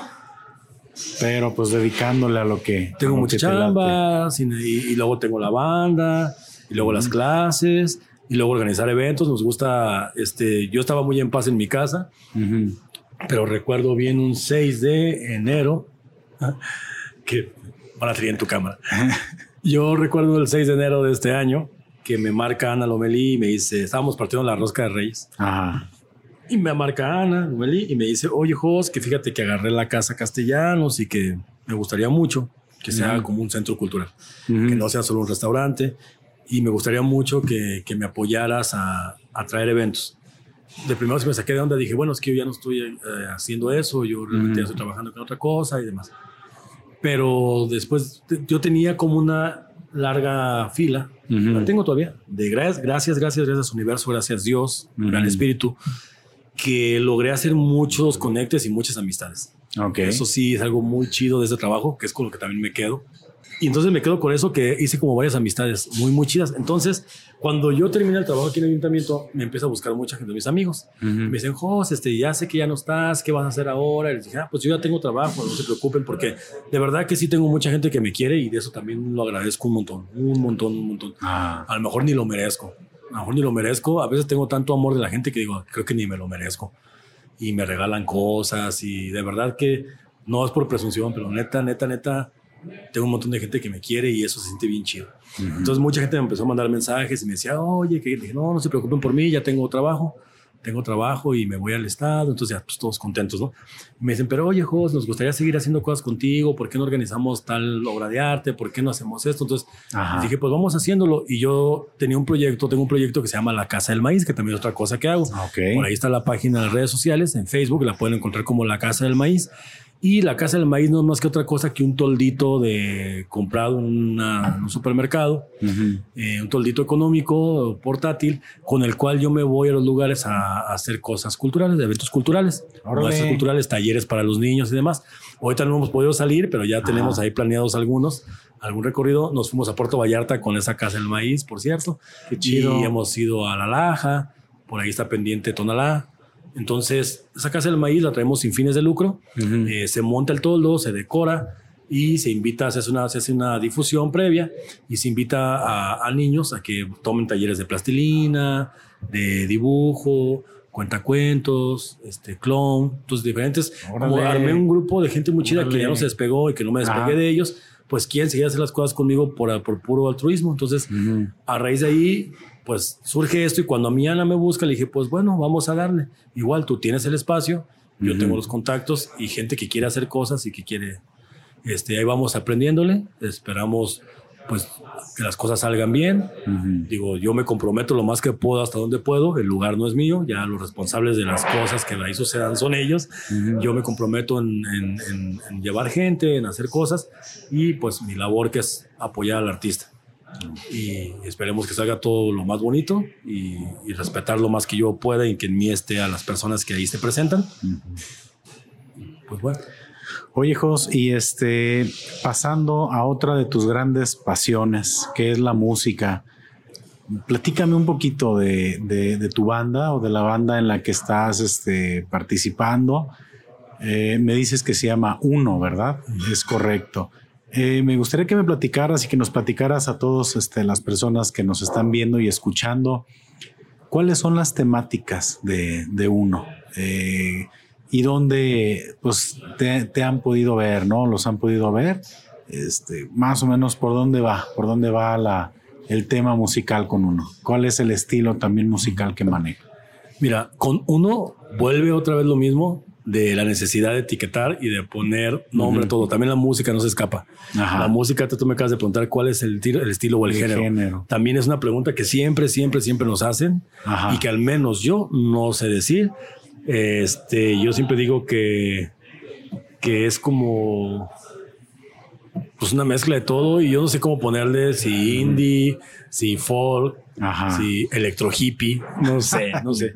Pero es una mezcla bien rara porque las letras del primer disco grabamos un disco, el primer disco que grabamos las letras son super cursi, super románticas, super pop.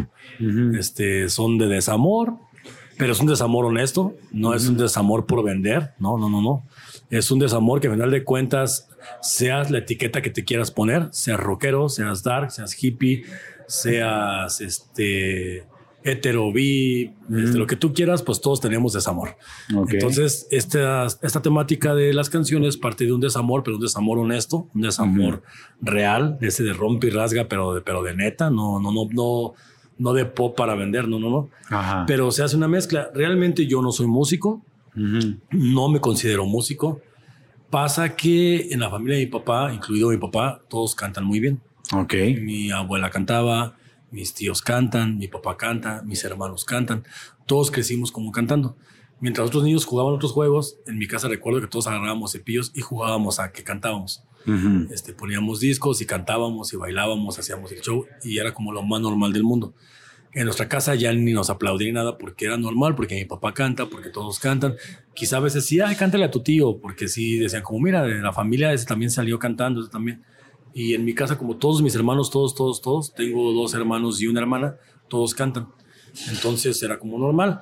Pero cuando tú ya salías a la escuela y te digo que a mí no me gustaban lo que le gustaba a los demás niños, yo siempre me la pasaba como dibujando, cantando en el salón. Yo era muy, muy introvertido. En la mezquitera me la pasaba siempre encerrado. De verdad no le hablaba casi nadie, yo me la pasaba encerrado. Era muy, muy introvertido. Eh, y entonces, pues yo me quedaba en el salón cantando. Y todos se iban a jugar y me quedaba cantando. Y a veces alguien me escuchaba y decía, oye, tú cantas. Entonces ya, maestro, maestro, póngalo a cantar, él canta bien bonito. Y a mí me daba mucha vergüenza y muchos nervios cantar. De hecho, me llegaban a invitar a varias bandas aquí en Zapolanejo y no, era un martirio para mí. Yo me temblaban las piernas, sentía que me iba a vomitar. Era, como pánico escénico, muy, muy cañón. Pero cañón, pero feo, feo, feo, feo. Pero creo que también era parte de la inseguridad que yo tenía, de ese host que fui trabajando y de ese host que tú me dices, ¿qué hiciste antes de? Pues trabajar, trabajar en mí y trabajar en mi aceptación y decir es que tienes dos opciones, o te suicidas porque nadie te quiere y porque eres diferente en todos los aspectos, o le echas ganas a ser tú y que el mundo ruede. Y decidí la segunda. Oh, decidí la segunda y aquí sigo.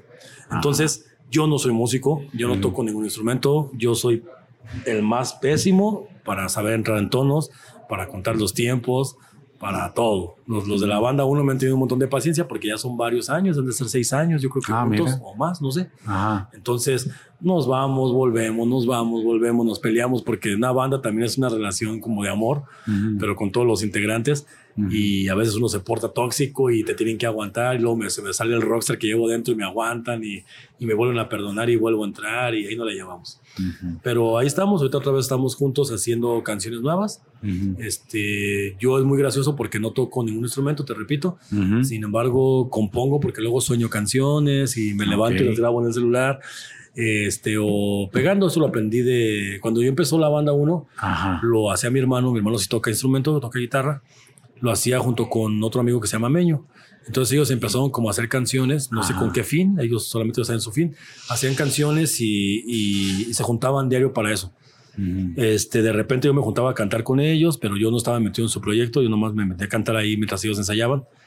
Hasta que un día dicen, ah, pues vamos a armar una banda y, y le pusieron, ay, no recuerdo cómo le pusieron. Y y le armó esa banda y me invitó a cantar. Yo estaba así súper amateur y súper verde. Pues cantaba desde niño, pero no cantaba con bandas. Es muy difícil ya cantar con una banda, es muy difícil y es totalmente diferente. De hecho, me desespero todavía hasta el día de hoy porque dices, ah, tú no me dejas cantar como yo quiero, porque uno es rebelde e inmenso. La verdad que ya cuando te juntas con gente que sí sabe lo que hace, pues te das cuenta que hay que acoplarse y que hay que ser obediente y que también lleva una disciplina y que todo lleva un, hay que ser rebeldes, pero con causa, vuelvo a lo mismo. Entonces yo no me considero músico, pero aprendí a cantar con ellos y me dieron la oportunidad de cantar y total que después se formó la banda 1. Entonces ya ahí empecé a incluir las loqueras y empecé a empecé que cada temática, cada, cada tocada tuviera una temática.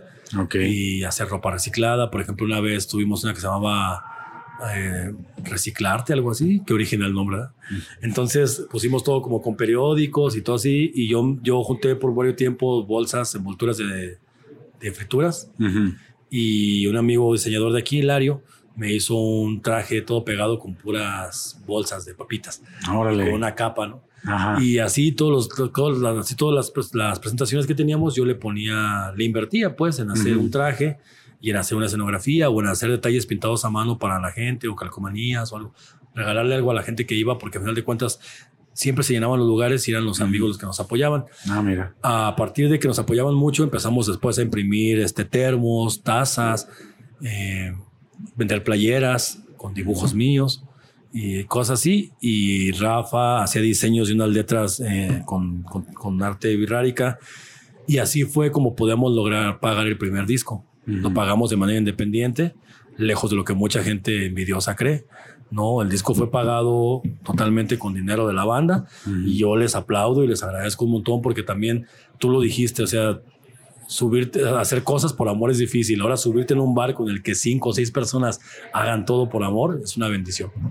Y es una fortuna encontrarte cinco o seis personas que hasta le inviertan a un proyecto y que todos, aunque somos diferentes, estén encaminados a eso, ¿no? Se armó hasta una cuenta de banco de la banda 1 en la que le metíamos el dinero, le metíamos, le metíamos hasta que logramos pagar nuestro primer disco. Me toca a mí diseñarlo, también contento porque mis dibujos vienen en la portada. Ujú. Este, un muy buen amigo mío, este, eh, Allen Parker, él hace el diseño, él, ah, toma todos los dibujos, arma el diseño, lo deja súper bonito, bien, bien bonito. Lo mandamos a grabar a México y nos lo regresan, lo ponemos a la venta. Hicimos la presentación, la gente nos ha apoyado, bien bonito. Y ahora la idea es, pues, si con- estamos continuando haciendo canciones, eh, grabar ahora por canción, que ahora ya se usa más, ¿no? Creo sí, que ya, ya, es, es, más este, como los singles, ¿no? Sacas uno y va y va Sí, como que hasta ya que no- terminas como el, el Sí, material y ya. vamos sacando poco a poco. Y ahorita estamos como haciendo canciones nuevas y pues ahí me siguen aguantando. Y tú cuando mencionabas que sueñas las canciones, sueñas la letra y también sueñas el ritmo, la tonada. Sueño la letra y música. Compré una música, pero buena. Pero ya cuando me despierto, pues ya, yo no, eso, yo no hago eso ni me acuerdo la música. Pero Pero sí. volviendo a lo mismo, aprendí de Meño. Ajá. Meño me tenía mucha, mucha paciencia. Si Meño ves entrevista, gracias Meño. Porque Meño me tenía una paciencia neta. Entonces Meño es muy buen músico y Meño siempre me decía, es que cuenta, Jos, es que cuenta. Y él siempre decía, un, dos, tres, cuatro, un, dos, tres, cuatro, un, dos, tres, cuatro. Y era tan paciente conmigo que él lograba meterme a ese ritmo. Ajá. Y yo escuchaba su 1, 2, 3, 4 con su voz tan, tan paciente, porque tiene una voz muy paciente, Meño es muy paciente. Ajá. Y empezaba, empezaba, empezaba y me tenía un montón de paciencia y me decía cosas súper chidas y me la hacía creer que yo podía hacer este, cosas en la música y demás, que terminamos haciendo canciones bien bonitas. El disco de uno creo que tiene canciones muy buenas y gran parte es gracias a Meño, que, contribu- que, que- que contribuyó y que puso ahí su granito de arena, su granote de arena. Entonces, a mí Meño me enseñó muchísimo en esos tiempos y yo aprendí eso. Entonces, ahora cuando yo compongo, a veces estoy con el 1, 2, 3, 4 y, le, va y así es como hago la melodía de la música. Y ya cuando llego con los de la banda, pues ya ellos hacen la magia. Ya ellos hacen un montón de cosas y ya yo me quedo sorprendido de todo lo que hacen. ¿Dónde, ¿Dónde se han presentado, Jos, este, con la banda 1? Por todo Zapotlanejo. en Zapotlanejo, en Guadalajara. Eh, una vez no- nos habló Secretaría de Cultura de Jalisco, llevamos el disco Secretaría de Cultura de Jalisco hace muchos, muchos años. Llevamos, fíjate, yo nunca me imaginar trabajar ahí, jamás. Este, llevamos el disco para hacer como promoción, publicidad, dejamos un disco, nunca pasó nada, pero nosotros dijimos, bueno, pues un disco más perdido y ya. Dejamos un disquito ahí, que ahora ya no hay discos, ya los que tienen disco lo tienen, los que no ya no, ya no hay Puro formato digital. Casi casi en digital está, está en YouTube, no está en Spotify ni nada, está en YouTube por ahí hay unas canciones. Este, uno Zapotlanejo, así con letra lo encuentran, todo con ¿Ah, sí? letra. Uno Zapotlanejo, todo con letra. Ah, ok. Por Eso lo van a en, encontrar en en YouTube. Ok. Nada más ahí está. Y no están todas las canciones del disco, pero Y son como videos sí, musicales. videitos con las imágenes del disco. Este, Ah, ok. Pablo, Pablo se dedicó a hacer eso, también gracias Pablo. Ujú. Pablo también fue integrante de la banda y era bajista. Y Pablo se dedicó a tomar las imágenes, digitalizarlas y hacer como videitos con Uno imágenes. Zapotlanejo. Ah, excelente. Pues, Entonces, Pasó un año, un año y cacho de que llevamos el disco a Secretaría de Cultura de Jalisco, nunca nos llamaron, nunca nada. Dijimos, ah, pues ya ni nos acordábamos. Cuando de repente recibo una llamada, de hecho creo que ya ni estábamos juntos, cuando nos hablaron nos volvimos a juntar por eso. Ajá. Recibo una llamada y nos dicen que, que Secretaría de Cultura de Jalisco. Este, tomó nuestro disco como una banda para representar Jalisco con canciones propias y con Órale. música propia. Ah, qué padre. Sí, y el festival es San Luis Potosí, se llama Festival Soco, es en San Luis Potosí, se van con todo pagado, hospedaje, honorarios y no, no, no, súper bonito. Nos No, pues, trataron como si fuéramos profesionales. Nos pagaron hotel, nos trasladaban en camioneta para llegar a hacer tu, tu prueba de sonido.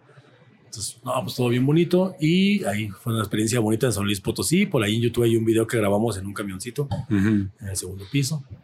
Y pues ya, no salimos gran, gran cosa. Fue San Luis Potosí lo más lejos y nuestro Zapotlanejo, pero con mucho amor cada que nos presentamos.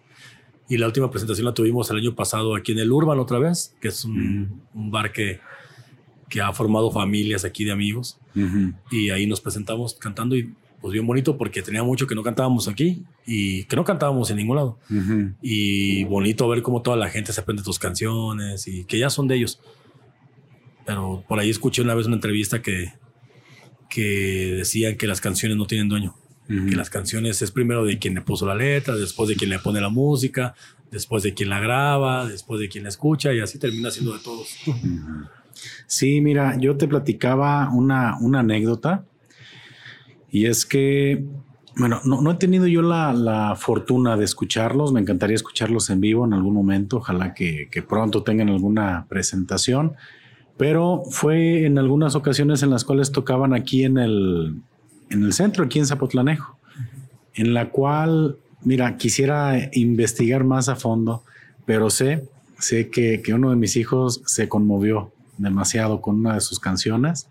Este, y a mí eso me, ahora sí, me generó todavía más esa curiosidad de hablar contigo, o sea, entre todo lo, lo- que yo tenía, el contexto que tenía, pero pues se me hizo a mí súper chingón, así lo digo, que, que haya generado en eso, en mi chavo, y lo platicaba, y para mí es algo así bien, bien interesante, por lo que ahora a mí me gustaría mucho escuchar. Tú no estabas con él. No estaba con él en ese ¿Y cómo momento. sabes que se conmovió? Me lo platicaron, me lo platicó mi esposa. Me dice, oye, ¿sabes qué? Este, pasó esto, tal canción. Este, dije, "Ah, no me digas. Sí, sí, sí, o sea que estaba mi chavo, pues, conmovido, conmovido a las lágrimas, pues, de la rola, ¿no? Y, y ¿Qué edad dije, tiene él? Tiene, ahorita tiene ocho años. Ah, estaba súper chiquito. Sí. A ver, tengo que unos cuatro años, Mm, cinco. pues, ay, híjole, ¿qué sería? Cinco seis años, no sé. Pero algo, algo le impactó, algo le conmovió, ¿no? Y qué padre, pues, que, que es eso, ¿no? Que, que llegues a tocar esas La fibras. magia del arte, ¿no? Sí, dije, pues, gratitud. No, pues qué por. Por haberle a regalado. eh, necesito expresarte mi gratitud por haberle regalado ese momento. gracias a ti y a él. chavo, ¿no? Fíjate que es bien, bien, bien chido porque a final de cuentas lo que te digo, no ocupas ganar millones de pesos. Ujú. lo, yo me voy contento de esta tierra. Yo siempre digo que yo me puedo morir hoy. De verdad, siento que he hecho tantas cosas buenas y malas porque ninguno de nosotros somos perfectos. De ahí que yo te digo que hay que saber disculpar, porque también nosotros, te digo, de hecho, yo también he hecho varias, todos hacemos varias. Tengo que saber disculpar a la gente porque todos hemos hecho también. Ujú, No es que nada más nos hagan, ¿verdad? ujú. pero yo creo que yo sí me pude ir a la tierra ya tranquilo. Digo, pues yo al final de cuentas sí me dediqué a lo que quería hacer. Por ahí pone a veces en el Facebook, Ajá. este, ¿qué hubieras hecho si, si te hubieras dedicado a lo que quería hacer de niño? Por ahí, y yo dije, pues, y la gente decía, yo hubiera querido hacer esto, lo otro, aquello. Y yo me sentí bien contento, sabes que respondí una pregunta superficial, si tú quieres, las redes sociales. Pero yo respondí y dije, no, pues es que yo sí hice lo que quería hacer de niño. De Yo verdad que yo sí haciendo. hago lo que quería hacer de niño. Ajá. Entonces soy un niño, un niñor, me dice mi amiga, eres un niñor. Un niño. sí, entonces, pues la verdad que yo digo, no, pues qué afortunado porque yo sí me atreví a hacer lo que quería hacer de niño, la verdad que sí. Y eso que tú ves de tu niño, pues está bien chido porque también por ahí tengo otra amiga, Mailén, que, que cuando canta una canción que se llama Teatro, que también es de nosotros, siempre se conmueve y llora y siempre llora. Eh, por ahí también una, la mamá de un amigo de Ram, también que estábamos cantando, mm, en un festival de muertos. También yo canté una canción que hablaba sobre la muerte y también la señora terminó llorando.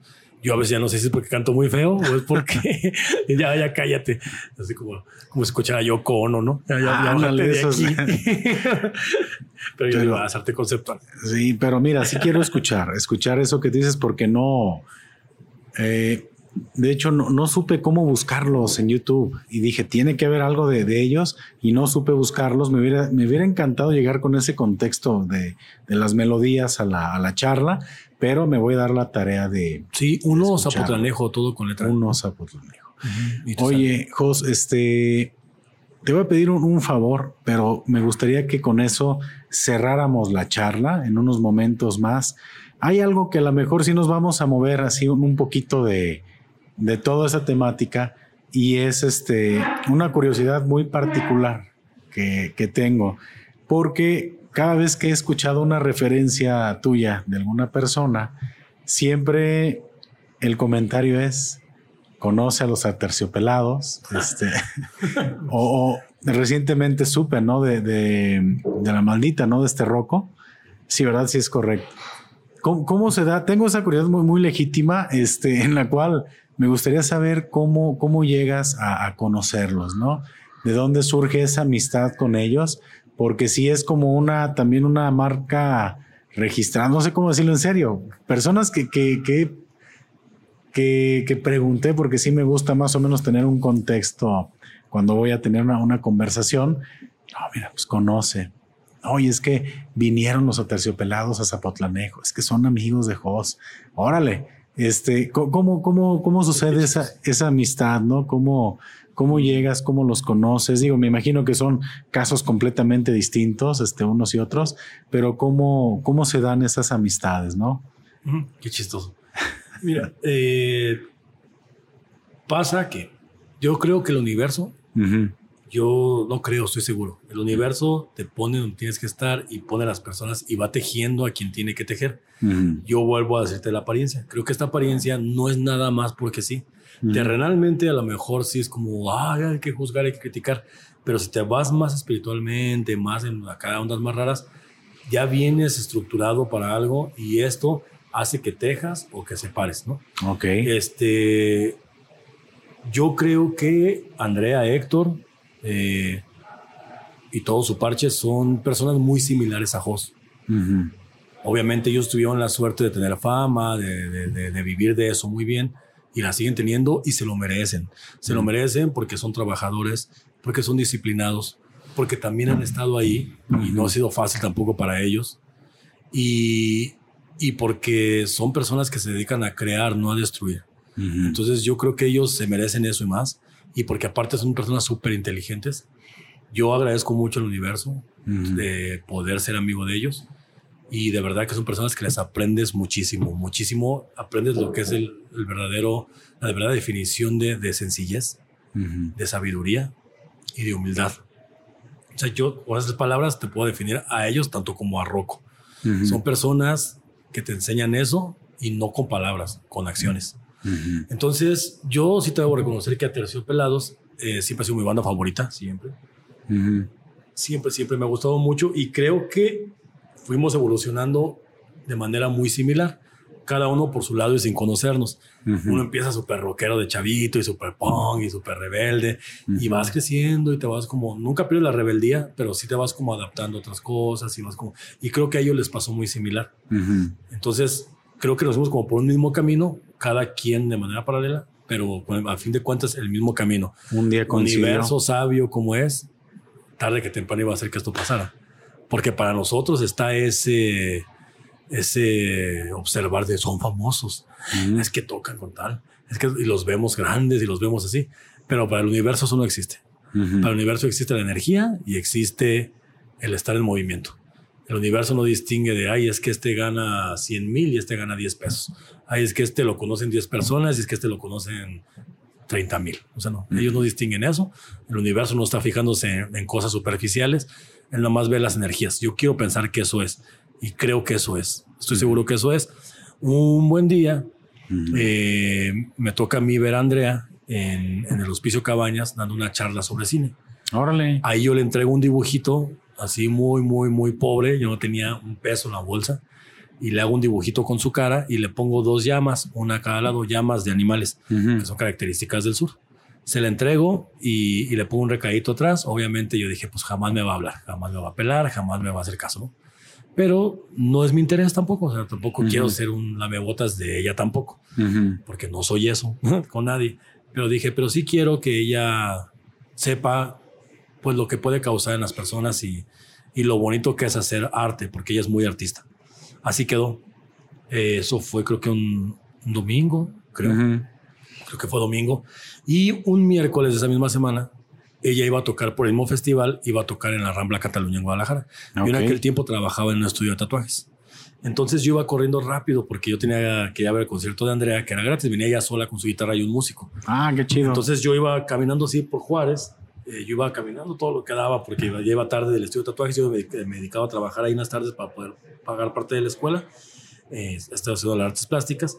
Y entonces, cuando yo voy caminando por Juárez, ella sale de un bar y chocamos. Ah, chocamos y me agarra el brazo y me dice así con su tono colombiano, ay, disculpe.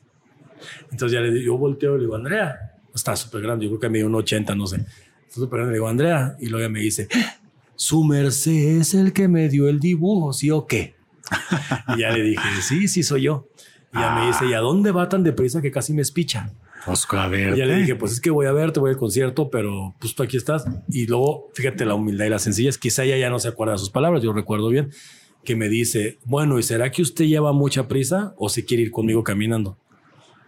Y ya le dije, no, pues me voy contigo y me presenta a su equipo que, que venía. Qué Nos vamos padre. caminando, empezamos a platicar sobre la cultura maya, le platiqué si alguien le había leído su Kin Maya, me dice que no, le dije, ah, te lo voy a leer, me pasa su fecha de nacimiento, me dice, yo no este, manejo, hasta hablando hace muchos años, yo no manejo correo electrónico, no manejo nada de eso, pero te paso el de mi manager en turno en aquel tiempo, me pasa el contacto del manager, voy al concierto, nos volvemos a ver, el manager se vuelve muy amigo mío y empezamos a platicar por Messenger. En aquel tiempo era Messenger, nada más, no había todavía tanta red social. Entonces empezamos a platicar por Messenger, después ya surge el Facebook, nos empezamos a seguir en Facebook. Después tienen como un año sabático a terciopelados, se, se pelearon, no sé qué tanto pasó entre ellos, no, a mí no me consta, no me corresponde decirlo.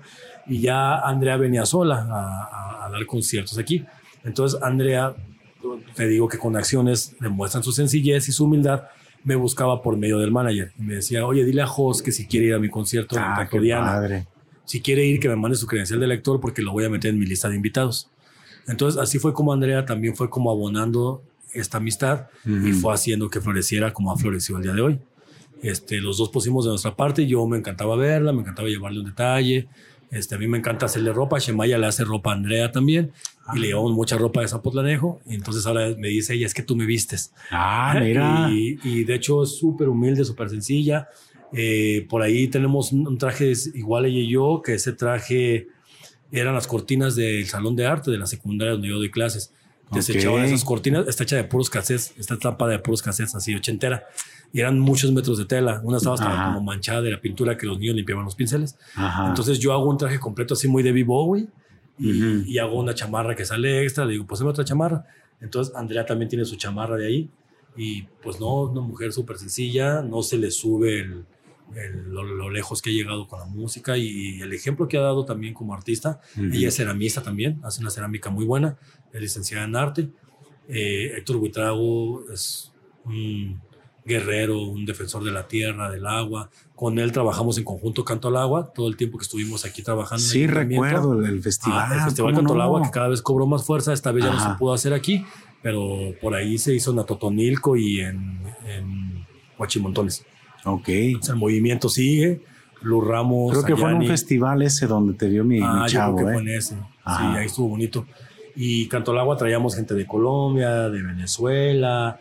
Eh, Me de tocó ver a Adrián. Albures. A- Adrián Albures. ajá, Sí, sí me tocó verlo. Ah, tocó ahí, Buenísimo, gran buenísimo, músico. Adrián. Por ahí me acaba de mandar un mensaje el otro día. Ajá.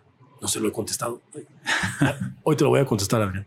Sí, Adrián, pues, todo ese tipo que traemos de gente, pues te digo, Pues, a mí, Fue de los días que me tocó y Ah. dije, qué musicazo, ¿eh? ah, pues todos los eventos tan bonitos, de verdad, vuelvo a agradecer. Ajá. Pues te dije, yo tuve mucho apoyo porque de entrada era un, evento súper hippie, ¿no?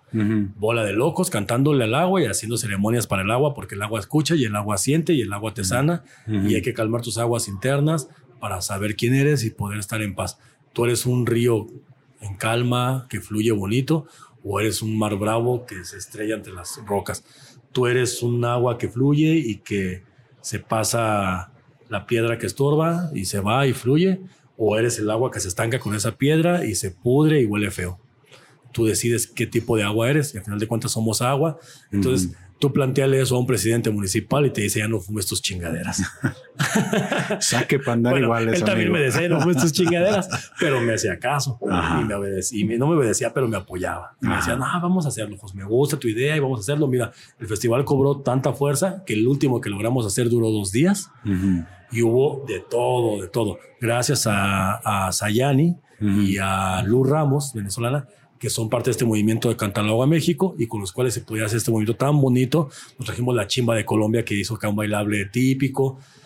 No, se ponían cosas bien bonitas. Entonces, digo, yo siempre tuve mucho apoyo en cuestión así. Entonces, este, con Héctor Buitrago hacíamos Canto al Agua. Eh, ellos siempre me hacen la publicidad de Canto al Agua. Ah, súper humildes, súper sencillos. Me hacen, ese último Canto al Agua también fue, el último Canto al Agua que hicimos ya fue por la pandemia, que para mí es una pandemia, este, fue virtual. Y también Rocco, el manito Rocco, hizo el favor de. Fui a su casa y ahí en su Ah, casa qué chido. Me dejó grabar un videito con él. Hizo un canto, un rezo. Fue una noche de rezos, de ceremonia de fuego. También puro aprendizaje, puro amor. De verdad que yo, afortunado y bendecido de aprender a estas grandes personas, que más allá de lo que la gente ve en los reflectores, te juro que es más fuerte lo que ellos tienen como humanos. Como Pues para mí, digo, tú lo mencionas, es el reflector. Lo que ves, la fama, el artista, el video. Y yo estoy ahorita sorprendido de todo lo que me comentas de ellos, ¿no? No, no. Y la no, neta- No ni la mitad de lo que he vivido con ellos. O sea, de verdad Gran- son personas humildes, sencillas. No, no, no. Gran anécdota, eh, la verdad, cómo, cómo has tenido. Rocco es alguien ¿Y con que te- Rocco? ¿Cómo que estuvo la- la movida? Rocco fue porque después ya cuando, cuando crece mucho la amistad con Aterciopelados, Ajá. crece mucho, mucho. De hecho, Andrea lo dice en una entrevista que yo le hice, dice, es que Jos ya se convirtió en una amistad. Ah, qué después de chingón. muchos años, y lo cual yo les agradezco enormemente, que, que me den cabida hasta en su casa, Ujú. que tengan la confianza de, de- de dejarme entrar a su hogar y todo. De verdad, eso son cosas que uno se va a llevar. Ujú. Y, y no tengo nada, nada feo que decir de ellos, todo lo contrario. Entonces, cuando yo conozco a Andrea y a, y a Héctor Buitrago ya más a fondo, y empiezo a todos sus eventos, y empiezo a estar detrás de cámaras con ellos, en camerinos y demás, en uno de esos camerinos en Monterrey, yo veo a Rocco. Y te lo juro que yo no soy de sacarme fotos con los famosos, a menos que sí me guste lo que hacen o me caigan bien. Este, me ha tocado ver a muchos ahí con ellos, pero normal. De verdad que son muy pocos los que realmente me, me llaman. Este, si hay alguien que me llame mucho son Atercios, es Rocco y, y Rubén Albarrán. Son como Ok. personas que, que a mí me vibran y que a mí se me hacen similares a Jos y que a mí se me hace que traen una lucha, por así decirlo, aunque la palabra lucha suena muy fuerte, Ujú. suena un poco violenta, pero dejémosla hoy de manera amable como una misma lucha hacia lo ancestral, hacia lo indígena, hacia el respeto a la tierra, hacia el respeto a los animales.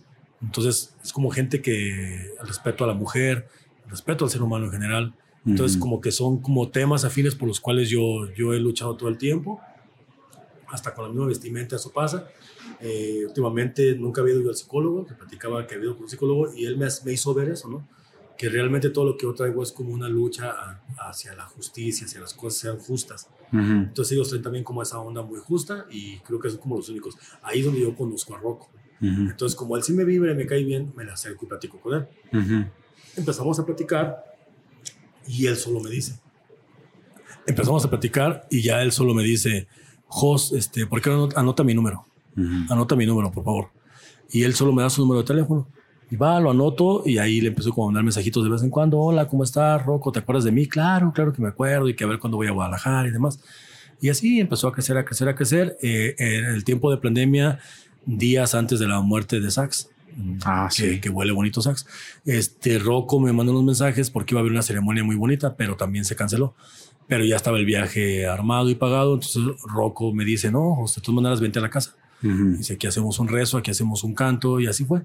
Me voy a su casa, Qué hacemos chingón. un rezo, hacemos canto toda la noche casi. Este, me quedo a dormir ahí en su casa y ahí me hace favor de grabar un cantito y un rezo para canto al agua. Y, y ahí seguimos en comunicación. Y, y pues puro amor. Rocco es puro amor, Rocco es pura sabiduría. Yo le digo que es un poeta. Rocco es un poeta, Rocco es un maestro de la palabra. No sé si la oportunidad de escuchar sus discursos, pero Rocco es un maestro de la palabra. Gran orador. Sí, no, no, trae toda la palabra ancestral. Es un poeta. Sí. O otra faceta que te garantizo que, que ahora sí, con lo, con lo, único que nos quedamos de, la maldita, pues es Pachuco, ¿no? Si tú quieres, Kumbala. No sé este cómo te atreves a vestirte de esa forma y salir así.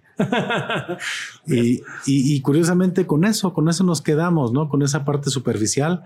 Para mí, honestamente, hasta este momento, me acabas tú de, de revelar esa parte de su, de su esencia, ¿no? Como seres humanos. Oh, súper místico. Yo no me hubiera imaginado que fuera tan místico, ¿eh? Mucho, muchos rocos. O sea, es, caramba, ni siquiera. Roco es amor, sencillez, humildad. Y sigues teniendo esa buena, buena amistad. porque lo comento, sí, sí es como parte de, de esas, este, cosas que platica la gente de repente de ti, ¿no? Porque ya cuando, cuando eres tan reconocido, tan conocido, pues comienzan a ver ese tipo de... En mi rancho nomás. no, mira, pues por todo lo que me has comentado, Jos, referente ahorita a tu actividad ahorita como, como coordinador, pues poco a poco va, va este, creciendo esa, esa ola expansiva, esa onda expansiva, donde pues es que es como un sismo, ¿no? Digo, estás, este, haces que tiemble pues la, la tierra y cada vez va, va haciéndose más, más, este, extendida esa onda de forma en la cual tú comienzas aquí desde Zapotlanejo a mover cosas y ese movimiento está extendiéndose, extendiéndose y sigue y sigue creciendo hasta el punto en el que tú estás en este momento y pues yo estoy este pues gratamente este, sorprendido de todo lo que has hecho, de todo lo que has vivido. No es nada. Este, Ojalá logre hacer cosas más trascendentales, más bonitas. Lo vas a lograr.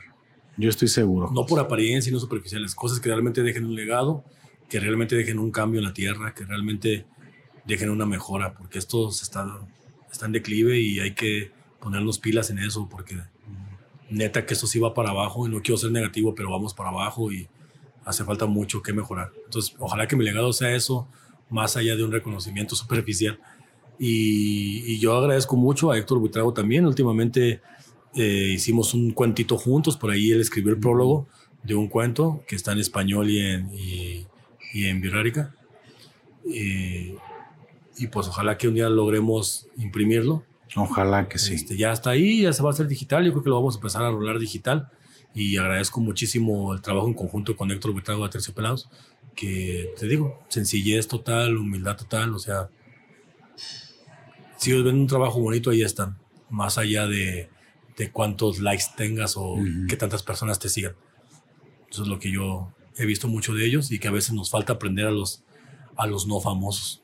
Sí, bueno, pues siempre, pero bueno, pues es la, la cultura, ¿no? La, la, cultura actualmente de las redes sociales, de todo es, pues nos medimos con esos indicadores, ¿no?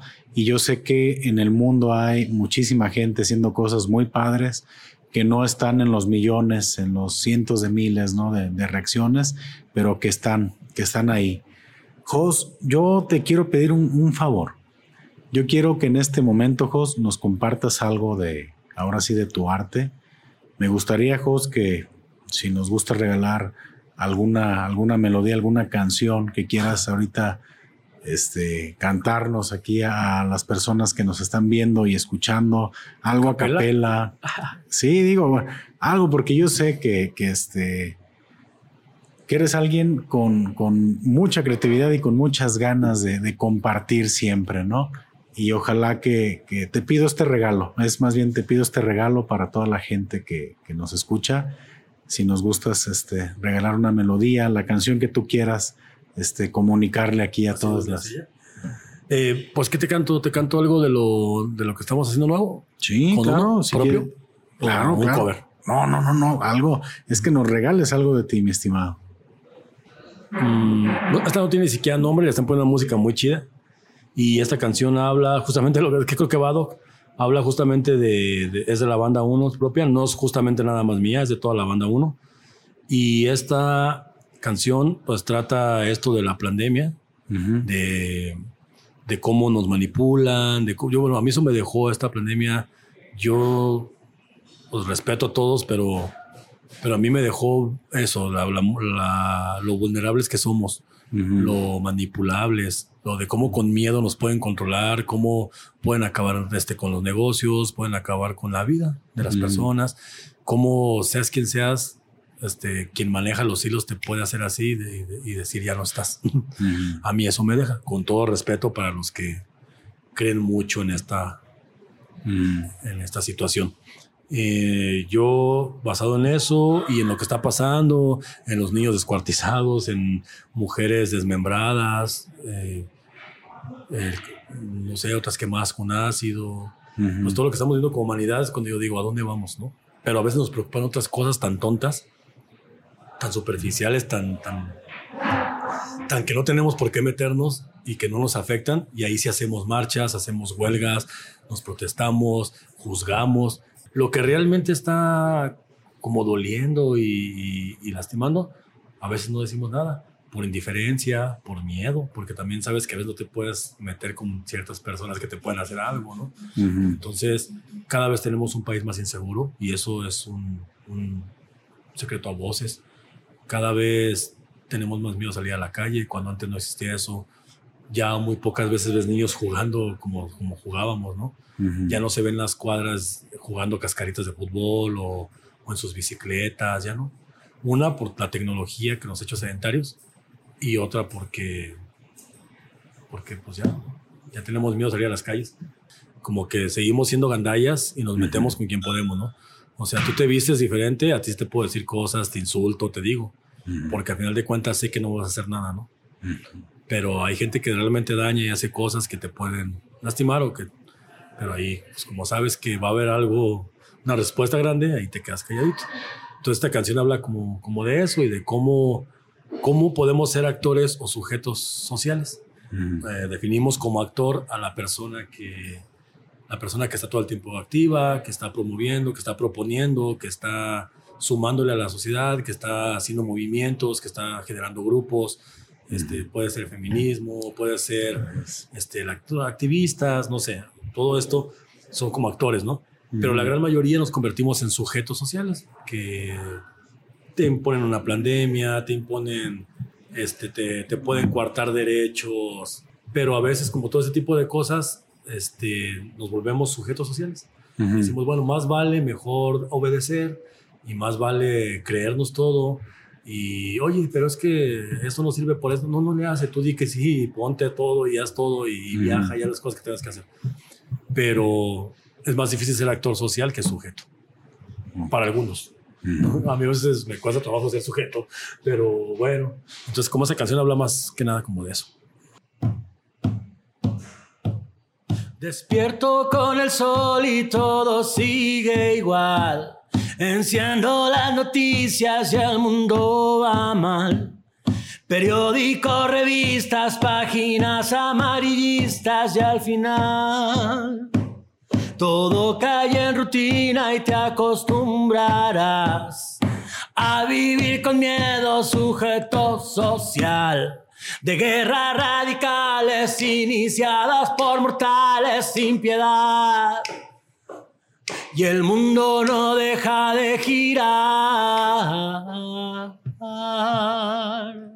Cuerpos desmembrados, corazones destrozaron y los ojos de una madre ya no pueden llorar. Niños mutilados en bolsas son encontrados, infantes sueños robados por esta humanidad. Y tú que no lo ves, y tú que no lo crees, y tú viendo el sol pasar, y tú dime dónde estás. Y ahí, pues ya una parte de rap, que todavía no le ponen la música bien, no le ponemos la música, y ahí habla como cómo nos fijamos en cosas tan, no tan importantes, y en cosas como estas hacemos como que no vemos, Y la otra parte dice, marchas contra el aborto y la sexualidad. Si son del mismo sexo no se pueden casar. Si a ti te violaron, te golpearon, maltrataron y tu dignidad robaron, mujer, te tienes que callar. Vivimos preocupados por la doble moral en un mundo violento que se empieza a quebrar. Con peleas sexistas y actitudes tan racistas, la verdad no sé si exista una tregua humanista, donde todos juntos nos tomemos como hermanos y cambiemos el odio por tomarnos de las manos, reemplacemos las armas por poder de la palabra que nos lleva más lejos, nos une y nos separa. Yo no sé qué me depara si todos tienen la verdad absoluta y al final de cuentas es el mismo circo sin principio y final. No tienes que hacer nada, solo ven y disfruta. y ahí se acaba. Pero ya que esté completa, te va a gustar más. ya con la magia que hacen los de uno suena bonita. No, no, mira, pues este, definitivamente, mi estimado, ahí está la magia. Ahí este. Híjole, pues es un momento que lo tengo que decir en, en algunos o tantos episodios de Epistología no, había, no habíamos tenido la, la oportunidad de tener por aquí una, pues un momento como este. Y yo te lo agradezco mucho. Sé que para todas las personas que, que nos están aquí siguiendo semana con semana, pues les acabas y nos acabas de regalar un, un momentazo. Ojalá. Jos, pues no me queda más que agradecerte tu tiempo, no me queda más que. Ahí aparece canción, ¿verdad? No me queda más. No me queda más que perderme en un abismo de tristeza, lágrimas. ¿No? Créeme, Jos, que Mira, en serio, te lo digo, hay tantos temas todavía que seguir platicando. No te quiero. No, pobre gente. no te quiero. No van a ver ni esto. Van a decir, ay, no, qué hueva, con lejos. No, mira, créeme que, que hay mucha gente que, que, disfruta de este tipo de contenidos, este, de, de estos contenidos de larga duración. Eh, y yo sé, y hay temas que se quedan sobre la mesa que honestamente, de manera intencional, los dejo todavía reservados para que en algún momento que me concedas una nueva charla, pues los podamos tocar, ¿no? Porque pues ya salió toda esta parte mística, todo esto que hace falta también abordar, todo ese tipo de conciencia que hay que... la medicina, las plantas de poder, que tú quieras hablar sobre plantas de poder. Plantas de poder, este... No, no, José, este... Exactamente. Hay mucho todavía que, que platicar, que pues, este, insisto, sin comprometerte a una, a una, este, charla nuevamente, que si tú estás interesado, pues yo encantado. Te agradezco mucho, Jos, que hayas estado aquí nuevamente. Este, y pues ahora sí que algo que le quieras comentar a las personas, algún mensaje, este, dónde te podemos encontrar, si quieres compartir algunas redes sociales, eh, algo que tú quieras aprovechar, este es tu espacio para, para invitar a la gente a lo que quieras, ¿no? No, pues de entrada, gracias a ti, Paco por hacer esto por amor, lo, ya lo dije varias veces. Gracias por fijarte en personas tan X como Jos. De verdad que gracias por darnos ese tiempo a personas tan comunes. Y a la gente lo que le quiero decir es que sean felices, que vivan su vida y no la del lado. Nos pasamos la vida inconscientemente viendo al de al lado y no nos damos cuenta que la vida no es comprada, que la vida es efímera y que de verdad cada día que se despierten agradezcan, cada noche agradezcan, cada plato de comida, cada trago de cerveza, de agua, de lo que sea, agradezcas por poderlo tomar, por poderlo tener. Y de verdad tener la conciencia, y yo me incluyo, de vivir nuestra propia vida, porque inconscientemente se nos hace un, un hábito muy feo ver cómo viste el de al lado, lo decías tú sobre, sobre los juicios a mi persona, se nos hace bien fácil este, criticar y, y cuando te analizas a ti dices, oye, es que yo no hago ni la mitad ¿Qué hace la persona que estoy criticando. O sea, ¿con qué derecho critico a alguien cuando yo no hago ni la mitad que esa persona que yo critico? Lo digo por mí. Lo digo por mí hacia, hacia no criticar a los demás. Este, de verdad que toda la gente tiene cosas bien maravillosas que dar, pero a veces nos perdemos. Nos perdemos y vivimos más la vida de los demás que la de nosotros. Entonces yo creo que eso es lo que yo les diría. Vivan su vida, vivan su vida, pero realmente vívanla porque, aunque suena cliché, realmente no sabemos cuál es nuestro último día de vida. Quizá esta sea la última vez que yo te pueda ver o tú me puedas ver, no sabemos. No sabemos. Y, y qué feo desperdiciarla para algo negativo. Entonces, ese es mi consejo hacia la gente o mi opinión o mi, o mi palabra que yo les daría. Vivan su vida y sean ustedes mismos, que no les importe lo que digan de ustedes. Porque al final de cuentas, no te hace un comentario. Este, te hacen tus acciones, te hacen tu trabajo diario hacia tu persona, hacia lo que tú sabes hacer. Eso es lo que te, lo que te forma, no lo que la gente diga de ti. Entonces, eso es lo que quiero decir a la gente. Y en redes sociales, Pues realmente, aunque no lo creas, no soy tan bueno para redes sociales. El Facebook cada rato lo quito porque me aburre y porque también lo siento un tanto falso y superficial y demás. Y pues se los paso, pero es muy común que cualquiera ya no tenga Facebook y ya lo haya quitado otra vez. Y así duró un año o más sin Facebook. Y después lo vuelvo porque es un mal necesario, porque tienes que este, promover algo que estás haciendo, porque tienes que decir estamos haciendo tal evento y que la gente vaya y demás. Pero mientras que lo tenga y no lo borre, pues soy Venado Azul en el Facebook. En Instagram soy, eh, creo que Venado 09, algo así. En Instagram, no recuerdo ni cómo estoy. Y pues ahí me pueden ver, nada más tengo esas dos. Y por el momento, te digo, si las borro, de todas maneras se me ven en la calle, donde me vean me pueden dar un abrazo. Eso, sí. No, hombre, Jos, pues muy agradecido. Gracias por tus palabras, por todo lo que nos acabas de, de platicar. Estoy seguro que para todas esas personas que solamente te conocen de pasadita, para todas esas personas que, que pues sí, realmente no, no, tienen esa oportunidad de platicar como lo he, hecho, lo he hecho contigo el día de hoy. Creo que pues te conocimos mucho más el día de hoy. Para todas las personas que tengan esa, esa curiosidad de saber más de ti, pues yo creo que hoy lo, lo acaban de lograr. Gracias por tus palabras, gracias por todo lo que nos compartiste. Y a todos los pistólogos y pistólogas, pues nos despedimos como siempre.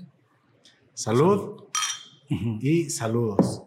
Y si no toman, pues tomen. y si van a tomar, pues no manejen.